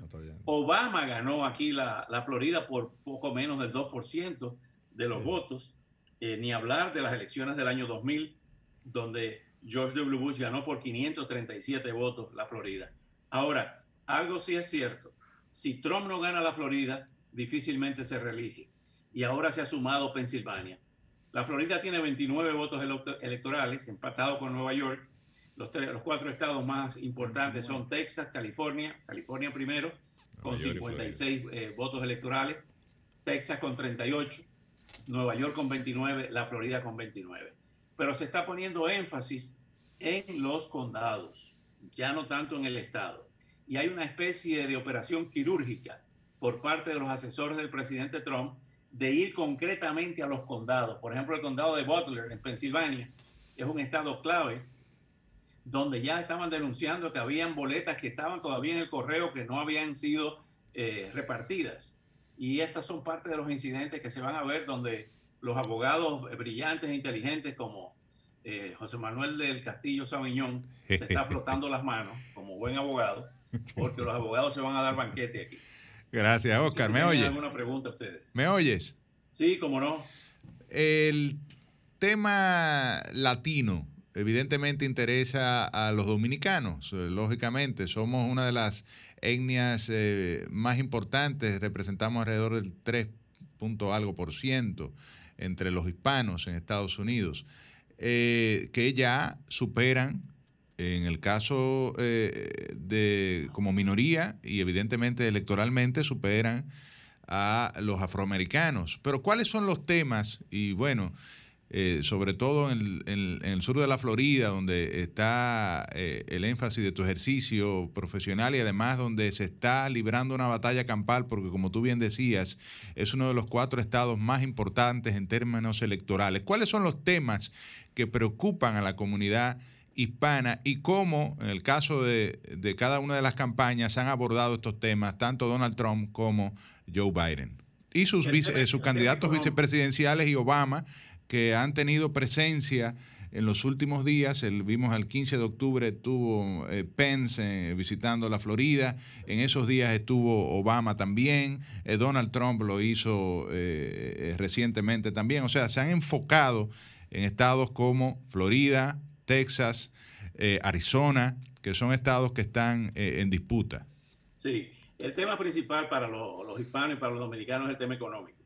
Evidentemente la pandemia que ha provocado un desempleo masivo y principalmente en zonas como la Florida, zonas de servicio, restaurantes, eh, los despidos en las líneas aéreas, eh, el cierre de los cruceros, o sea, lo que son los servicios están sumamente afectados, los restaurantes, principalmente los dominicanos que se han dedicado en gran medida a la gastronomía. Bueno, el tema económico es el principal el paquete de ayuda, todo el mundo atento a ello. El tema de la pandemia eh, pasa a, yo diría que a un tercer lugar eh, en el caso de, esa, de esos núcleos eh, étnicos. eh, en el caso de los dominicanos. Aunque los latinos son los más afectados. de hambre y tienen que salir a trabajar. Sí. O sea, el tema económico fundamentalmente, el tema de la seguridad eh, en la salud, el tema de la salud eh, es otro de los temas importantes. Sin embargo, en la comunidad dominicana se produce un, un- un fenómeno interesante. Los dominicanos de Nueva York, del noreste de los Estados Unidos, históricamente han sido demócratas. Eh, inclusive los primeros funcionarios electos, Guillermo Linares, Adriano Espaillat, Claro. la antigua en Boston, han sido eh, candidatos que ah, han sido catapultados eh, por los eh, políticos, de- por, el Partido Demócrata fundamentalmente. El Eh, congresista aquí Adriano en la Espaillat. Florida sucede un caso interesante. Hay una migración de dominicanos que son médicos, profesionales, ingenieros, arquitectos, que varios de ellos han- hemos estado conversando y están por Trump. ¿Por qué? Porque se han identificado con el tema de la comunidad eh, cubanoamericana. Algunos de ellos están casados con cubanas, que ven el, el tema electoral en los Estados Unidos a través de sus traumas, del trauma de la Revolución Cubana. Son personas de, en su gran mayoría, profesionales, clase media, eh, que no ven a Kamala Harris y a Biden eh, con esta campaña del miedo. Porque aquí se ha hecho, y esto es importante eh, recalcarlo, aquí se ha llevado a cabo una campaña de miedo. Justamente hay un psiquiatra que ha escrito un libro donde la portada del libro es precisamente eh, la película aquella, El planeta de los simios, donde Charlton Heston encuentra la Estatua de la Libertad sumergida en la arena, el, el mundo destruido por los monos. Y entonces esa es la carátula de ese libro, donde habla de la campaña del miedo. O sea, si gana el otro, este país se acabó. Y la campaña consiste, por parte del presidente Trump, por un lado, diciendo, si gana Biden y Kamala Harris, va a ser un muñeco y un títere del socialismo, y va a ser un muñeco de, de Sanders. De Bernie Sanders, eh, la Alexandria Ocasio Cortés, la extrema izquierda del partido. Y por otra parte, los demócratas están diciendo, cuatro años más con Trump es ir al totalitarismo y a la destrucción de nuestras instituciones. De manera que hay una doble campaña, eh, una doble campaña del miedo. Eh, si tú votas por el otro, este país se hundió, se acabó. Hay hechos concretos que complican este proceso electoral, por lo cual yo creo que no se va a saber o que no va a ser aceptado el ganador y el perdedor el martes o el miércoles. Esto puede ser eh, muchas noches largas de impugnaciones, de recuento de votos. De hecho, si en la Florida la diferencia entre uno y otro candidato es menos del 1%, hay recuento automático, según la constitución de la Florida. Entonces, dentro de ese esquema y ese panorama, vemos una situación eh, de mucha inestabilidad y de mucha incertidumbre, ¿no? Esto sumado a los niveles de violencia que todos conocemos, eh, ya hay varias guardias nacionales en varios estados que están en estado de alerta máxima, por ejemplo, la misma Pensilvania, en Ohio, aquí en la Florida con el tema de las milicias en el centro y en el norte del estado, que son legales, milicias legales. Ujú. Eh, también la estrategia de Trump es poner énfasis en la zona rural, donde él tiene eh, su mayor base de apoyo. En el centro de rurales. los Estados Unidos. Eh, y mm, pues, concretamente, resumiendo eh, la pregunta tuya, José Manuel, del voto dominicano y el voto hispano. El voto dominicano va a ser eh, en Nueva York y en esa zona siempre demócrata. Eh, aquí un poquito diferente, como les digo. ¿Y saldrán a votar eh, los hispanos? Porque es una preocupación de que el es hispano, como tú decías al principio, no votan. ¿Cuánto está Eso, registrado eso es para lo que te votar? que diciendo. registrarse. Eso es lo que te estaba diciendo, que la campaña de Biden está preocupada en estos momentos y en los últimos tres días han, han pisado el acelerador para tratar de estimular y de sacar a los hispanos a votar y a los afroamericanos. No vaya, definitivamente que la herencia del voto afroamericano con Obama no se ha repetido. No se le repitió a, a, Hillary Clinton, le costó la elección, le costó la elección otras cosas también. El hecho de que no hizo campaña en, Io- en Iowa, no hizo campaña en Michigan, Wisconsin, donde ha estado de lleno metido eh, Biden esta vez. Otro, otro punto importante, el nivel de rechazo de Hillary era muy alto, principalmente y curiosamente entre las mujeres blancas de la tercera edad. No querían saber de Hillary. Y ahora ese nivel de rechazo con Biden es menor. De manera que vamos a tener varias noches largas, yo creo. Y eh, predecir quién va a ganar las elecciones es una aventura que yo quisiera tener la respuesta para sacarme la lotería de, de Claro. Florida el. Bueno, Oscar, ahora con tu permiso vamos a hacer una pausa y cuando regresemos nos gustaría abordar ya los temas de política exterior, cómo las elecciones de los Estados Unidos podrían impactar las relaciones con Latinoamérica, con Venezuela, con Nicaragua, El Salvador, Brasil, Colombia, República Dominicana, que son las principales eh, etnias eh, hispanas, sobre todo en el sur de la Florida. Ya regresamos. Careo con habilidad, encuentro e interrogatorio. Un careo con agilidad. Para lo importante y notorio.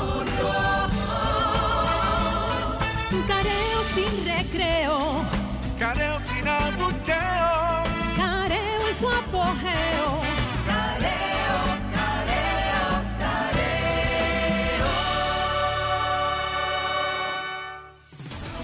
Sol 106.5, una estación del grupo RCC Miria.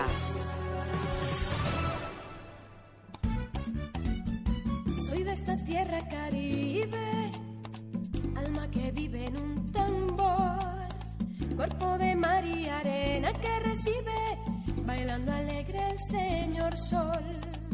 Pedacito de isla azul y verde, donde cada corazón es un cantor, terruño encantado que no pierde sus ganas de crecer y ser mejor. Gente gozando en la avenida, algarabía y bonche en el colmado. Y la tristeza siempre detenida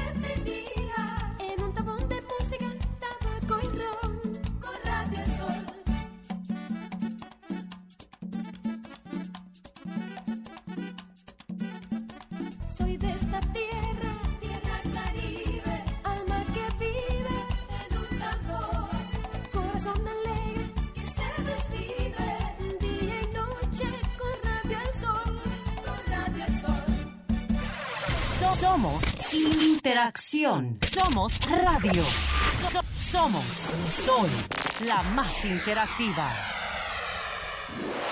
Sol 106.5 te ofrece la mejor variedad en programas interactivos durante todo el día.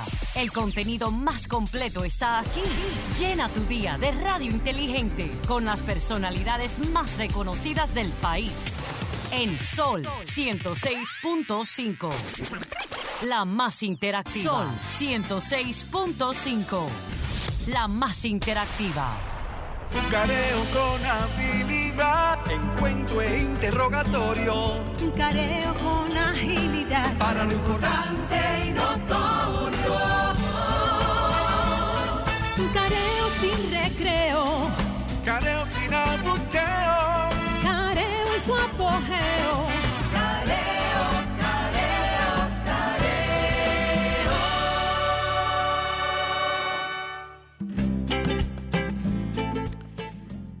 Bueno, seguimos en Careo Semanal en todas nuestras eh, plataformas. eh, estamos en las redes sociales y, y en el canal, nuestro canal de YouTube. Estamos con Oscar Aza, periodista afamado, ¿no? Del sur de la Florida, eh, con mucha incidencia en la comunidad hispana. Eh, Oscar, dejamos la pregunta en el aire. A nivel de política exterior, por ejemplo, hoy, eh, ayer, el presidente Abinader dio unas declaraciones eh, interesantes, porque nadie la estaba pidiendo, pero eh, que uno sepa, ¿no? Pero anuncia que, por ejemplo, China no puede invertir en sectores estratégicos de la economía dominicana, ni en puertos, ni en aeropuertos, ni en telecomunicaciones. Eh, antes había recibido al representante de la Agencia de Desarrollo, una nueva agencia eh, que creó eh, Donald Trump eh, con en el- asumiendo la parte de, apoyo económico o de financiamiento de, de la AID y la antigua Optic, la Overseas Private Investment Corporation, eh, y se aseguraron 2 mil millones de dólares en financiamientos para la, la República Dominicana. O sea, al parecer el- el- el- la política exterior del Departamento de Estado y de la Casa Blanca hacia República Dominicana está eh, reflejándose ya en las declaraciones del gobierno dominicano. Y el tema de la Embajada de Israel. Eh, el tema de la Embajada de Israel, el presidente también anunció esta semana que vamos a trasladar nuestra Embajada de Tel Aviv a Jerusalén. O sea, eh, todo eso eh, implica un alineamiento, como yo lo veo, de la política exterior eh, dominicana hacia la de los Estados Unidos. ¿Esto pudiese cambiar en el escenario en que ganara, por ejemplo, Joe Biden o no eh, veríamos grandes cambios en general en lo que es la política exterior hacia Latinoamérica de los Estados Unidos? No solo República Dominicana, hablemos de Venezuela, Nicaragua, Cuba. Vamos por partes. Eh, lo que se ha estado diciendo en la campaña y lo que nosotros creemos aquí que va a pasar.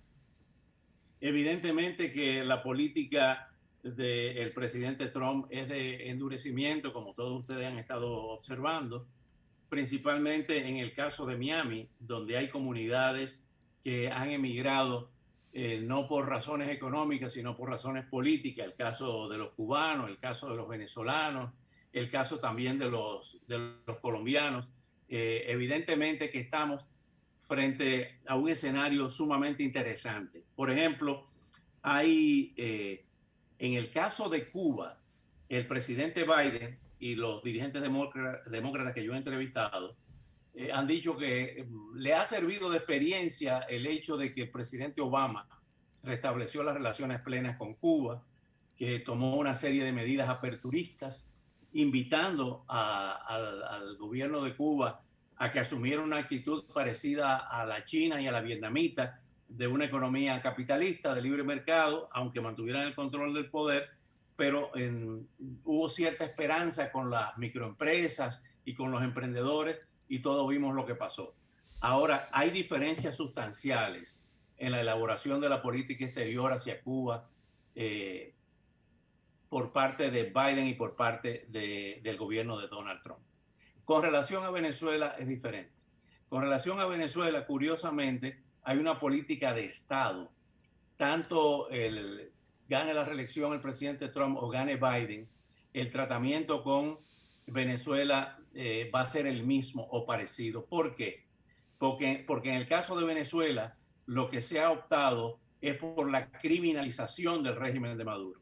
El narcotráfico, el tráfico de armas, las amenazas de, de las violaciones terribles a los derechos humanos y el caso del reconocimiento de más de 50 países al gobierno interino de Juan Guaidó, lo que acaba de pasar con Leopoldo López, recibiendo inclusive el respaldo del gobierno español, un gobierno socialista que no reconoce a Nicolás Maduro y prefiere recibir en, en, Madrid a, a, Leopoldo López, el dirigente del opositor junto a Juan Guaidó. De manera que en el caso de Cuba va a haber un tratamiento diferente si gana Biden y en el caso de Venezuela va a haber una política de Estado principalmente agravado por las amenazas de Maduro de que va a traer cohetes, eh, cohetes ofensivos eh, para crear una nueva crisis de los cohetes, cosa que no creo que vaya a pasar, porque lo primero es que Irán no se va a meter en eso. Y si se mete en eso, ya el Abrams lo dijo, que van a ser aplastados, van a ser eliminados esos eh, cohetes si se instalan en territorio venezolano. Eso por una parte.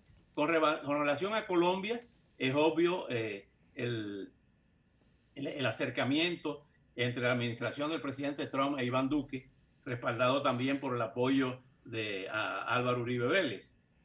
Por otra parte, el caso de Brasil, Jair Bolsonaro se le llama el Trump de Brasil. El Trump Ahí no hay problema con Trump. Pero definitivamente, eh, hablando con Dan Restrepo, que fue uno de los asesores en política del hemisferio occidental de la administración Obama, Dan eh, me decía hace tres días de que definitivamente criticaba la política exterior del presidente Trump y dice que el tratamiento tiene que ser de cooperación, de ir a donde nuestros socios naturales, que son eh, Latinoamérica, ante lo que ha dicho el informe de la CEPAL y del Fondo Monetario Internacional, que la pandemia más las crisis naturales consustanciales con, con nuestro subdesarrollo iban a crear una hambruna en Latinoamérica de cerca de 140 eh, millones de personas bajo los índices de, pobreza y de hambruna, hambruna como en África, como en Zimbabue.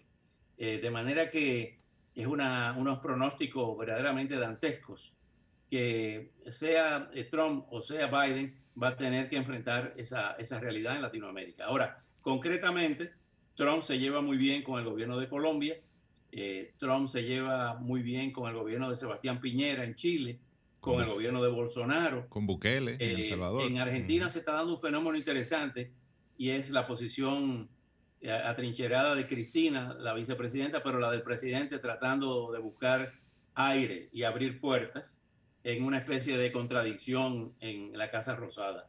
Eh, un tema interesante e importante para los Estados Unidos, gane quien gane, es el tema de México y de Andrés Manuel López Obrador. Eh, el tema del narcotráfico y el tema migratorio Y que es comercial. un tema que se arrastra en México desde Centroamérica. De manera que esos son países que claves para el, el futuro inmediato de la Casa Blanca, eh, con los temas que todos conocemos. Pero creo que hay una, una separación en algunos temas de política exterior hacia Latinoamérica y hay eh, temas de política de Estado. O sea, no importa si sean demócratas o republicanos, hay política de Estado inalterable. El embargo contra Cuba va a continuar, esté Biden o esté Trump, porque es un embargo impuesto por el Congreso de los Estados Unidos y porque están esperando eh, la muerte por mandato de la biología de esa cúpula gerontocrática que tiene Cuba, con Raúl Castro casi con 90 años, Machado Ventura, eh, Ramiro Valdés, todos son ya octogenarios y nonagenarios. Y ya después eh, verán con quién negocian. Muy bien. Hay que ver. Eh, fuera del, del ámbito de política exterior, yo me pregunto, este, este escenario de tantas personas, casi 50 millones de personas habiendo votado previamente, 90 millones. 90, 90 va, millones, más de 90 millones. Más de 90. Esa composición, ¿cómo usted la, la- la cataloga? ¿Cómo usted la ve, la composición entre di- de- demócratas y republicanos? ¿Quiénes están más radicalizados a ir a votar, más motivados a ir a votar previamente? Porque obviamente con la, con en las elecciones pasadas, mm, el Partido Demócrata no logró llevar a votar a, esas personas posibles simpatizantes. Y esta vez me parece que ambos partidos han estado interesados en motivar y, y en- enfurecer a sus, a sus simpatizantes a ir a votar eh, radicalmente o, o- o emocionalmente a ir a votar. ¿Cómo usted ve esa composición? ¿Qué porcentaje de Bueno, unos y de voy a dar un otros? dato interesante. Eh, en el voto anticipado y por correo están votando mucho más eh, los eh, demócratas que los republicanos. Ahora bien, la estrategia, según me contaron unos eh, miembros de la, de la campaña de Donald Trump, es que ellos van a votar eh, físicamente. De ahí viene la, las, eh, los comentarios que ha hecho sistemáticamente el Sí. presidente Trump Ujú. de que hay que dudar del correo, de que hay de- que dudar de- del fraude que quieren cometer a través del voto anticipado y del voto por correo. Lo cual quiere decir que se va a poner todavía más interesante la noche de elecciones porque la orden que hay, no abierta, sino dada eh, la línea, como, como dicen ustedes en República Dominicana, la línea que han bajado es que los republicanos salgan a votar masivamente, físicamente, el día de las elecciones. El voto anticipado termina mañana domingo. Entonces hay un compás para el que quiera votar, a partir de ahí tiene que ir a las mesas de lo- los colegios O abiertos. sea, puedo Ahora votar anticipado, pero en los colegios. ¿Eh? Puedo votar anticipado, pero en los colegios. Eh, No, el voto anticipado se está llevando a cabo en bibliotecas y en Correcto. lugares específicos. Eso hasta y en mañana. El departamento de elecciones. Ese voto es hasta mañana domingo. Muy bien. Ya el que quiera votar tiene que ir el martes, día 3, que es el día oficial de las elecciones, y votar en el colegio que le corresponda, Que le corresponda. esté en su tarjeta de votación. Sí. Muy Pero básicamente, contestando la pregunta de- de- del amigo, es que los demócratas han estado votando masivamente. La proporción aquí es 46% de votos del, de demócratas y 31% de republicanos, eh, pero que se espera que físicamente vayan a votar entonces los republicanos en masa y ya los demócratas han votado. Se prevé un cambio importante en el Congreso. He escuchado eh, análisis eh, que plantean que los demócratas estarían ganando el Senado eh, norteamericano 52 esa- a esa muy 48 interesante. y manteniendo la Cámara de Representantes, o sea que tendrían un control del Congreso junto, evidentemente, al triunfo de, de Biden, daría eh, eh, quizás eh, paso a una agenda legislativa demócrata en el campo migratorio, en el tema de salud. Mira, eh, es una pregunta muy interesante. El- la situación está de tal manera que eh, los republicanos están diciendo ahora en esta recta final que si los demócratas ganan el Senado, van a ampliar la Corte Suprema en vez de nueve miembros a 13 miembros, que van a destruir el Estado norteamericano, las instituciones como están constituidas. Te digo, una campaña de miedo.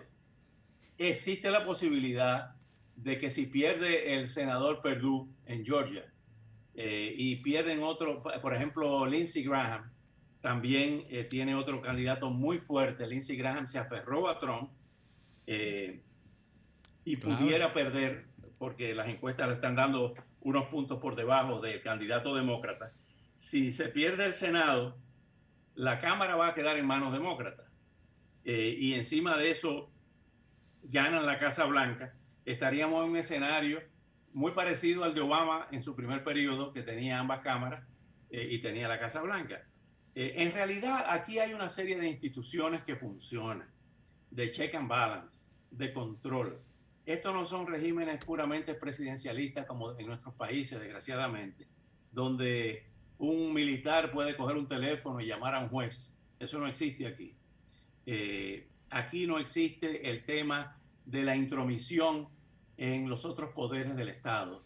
Hay independencia cuando funcionan. De ahí el hecho de la importancia de la elección de la última Ami. juez de la Corte Suprema, eh, que llevó a cabo el presidente Trump presentando a una conservadora católica en lugar de Ginsburg, la eterna jueza por los derechos de la mujer, liberal, demócrata, eh, que realmente muchos consideran que es insustituible, es una de las grandes figuras históricas del, del viejo Estados Unidos, donde con- convivían demócratas y republicanos. Pero concretamente, si hay un cambio en el Senado, veremos totalmente un escenario de grandes conflictos eh, y, de, y, de, y de grandes eh, batallas entre republicanos y, y- demócratas. Porque lo que estamos viendo, José Manuel, es un cambio en la, en la sociedad norteamericana, un cambio en el país. No solamente un cambio eh, étnico, sino un cambio cultural, un cambio de todo tipo eh, en la mentalidad de- del norteamericano. Eh, es importante darnos cuenta de eso, que después de estas elecciones vamos a ver cómo se profundizan esos cambios y veremos, y veremos, eh, esperemos estar vivos para ver todo lo que se va a producir en, este país que como consecuencia del poder hegemónico, pues se va como onda expansiva, se va a irradiar a todo el mundo. Eh, yo eh, y quiero volver un poquito sobre el, sobre el tema de la posible estrategia de los republicanos de ir a votar de forma presencial, porque he escuchado a algunos analistas que pudiese ser por un tema de los resultados. O sea, los votos presenciales probablemente se cuenten más rápidos, más rápido, perdón, y entonces pueda, eh, pueda crear una tendencia de inicio que favorezca eh, un poco más a Trump y que entonces después de ahí venga el, El lo que decimos aquí, el pataleo, El eh, cuando el Eso- eso resultado puede- Eso puede suceder perfectamente, eso está planteado. Eso está planteado como estrategia inclusive, de, de ir físicamente a votar y veremos qué pasa con los votos por correo. Eso, eso está Bueno, ya para finalizar, eh, bueno, que a- a- agradecerte tu presencia en el espacio. Yo no, no, Y- no quisiéramos dejarlo ir sin Claro. preguntarle, para que se la juegue, Sí. ¿quién usted tie- cree que va a ganar y quién usted quiere que gane en los Estados Unidos? Son dos yo- preguntas. Y yo pusiera otra. ah, finalmente, el dominicano que no está yendo a la radio lo- se pregunta, ¿pero cuál es que no conviene? ¿Cuál es que no conviene? Exacto. Ese es el quiere. el que esté arriba. Es el que está arriba, claro. Es el que conviene. El que tenga más delegado. Y, y- y definitivamente el, el tema de quién va a ganar, si yo lo supiera, me gano el loto esta noche, que está en varios millones aquí en la Florida. Eh, y eso, eso, esa es la pregunta de los 64 mil.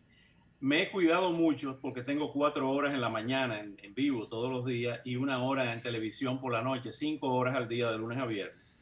Y entonces siempre trato de llevar a un demócrata y a un republicano eh, la forma de balancear y de contribuir a lo que es la democracia en, en este país y en el mundo, para que no haya, porque cualquier frase te están, te están cuestionando hasta una sonrisa o un gesto que tú hagas. Así está de sensible la, la población. Y he tratado por todos los medios, y así se lo he dicho a mi, a mi personal, a los doctores y todo, de siempre darle oportunidad, el mismo tiempo inclusive. Las- la gente en la televisión te lleva el tiempo que tú le das a un demócrata o a un republicano. Sí. Usted le dio más al otro. ¿Y por qué cerró el otro? Todo lo Ahora, eh, eh, ¿será, eh, eh, Oscar, ya casi llegando al final del programa, será el- eh, la influencia hispana que ha transformado a los Estados Unidos? Eh, porque cada día más se me parece a unas elecciones en cualquier país latinoamericano. Eh, polarización, fraude, eh, incluso en Washington están eh, eh, tapando los vidrios eh, ante la posibilidad de disturbios eh, eh, con relación a, a los resultados electorales, denuncia de un presidente a otro, a, un candidato diciéndole que va a ser fraude, o un, eh, eh, un poco contenido en el debate, más bien epítetos de calificaciones. Totalmente, eh, totalmente. o sea, Estamos cada día se me así. parece más una elección en cualquier país de lo que eh, no, ya, República Dominicana o cualquier otro país Pero latinoamericano. fíjate, nosotros somos jueces muy severos con nosotros mismos.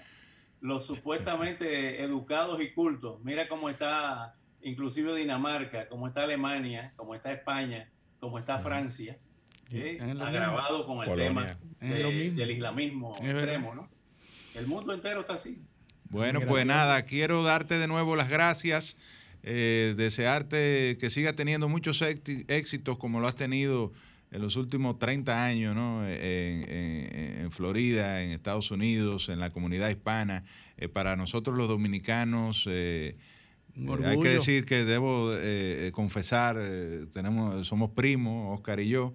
Sí. pero para nosotros, independientemente de cualquier cosa, es un orgullo realmente el éxito y el desarrollo que ha tenido tu carrera en el periodismo en, un- en una ciudad, en un país, en un medio tan competido como es el periodismo Cosa en los que no es Estados Unidos y sobre todo el periodismo hispano y que haya sido galardonado y reconocido eh, allá y fuera de, de los Estados Unidos para nosotros de nuevo.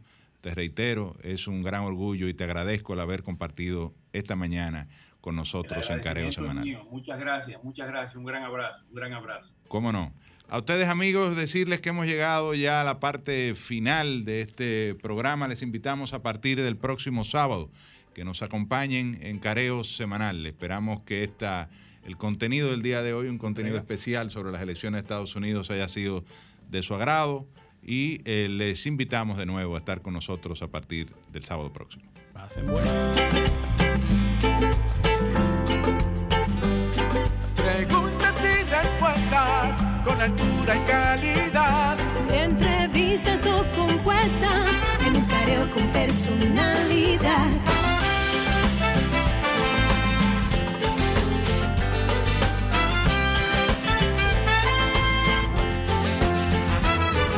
Careo con habilidad. Encuentro e interrogatorio. Careo con agilidad. Para lo importante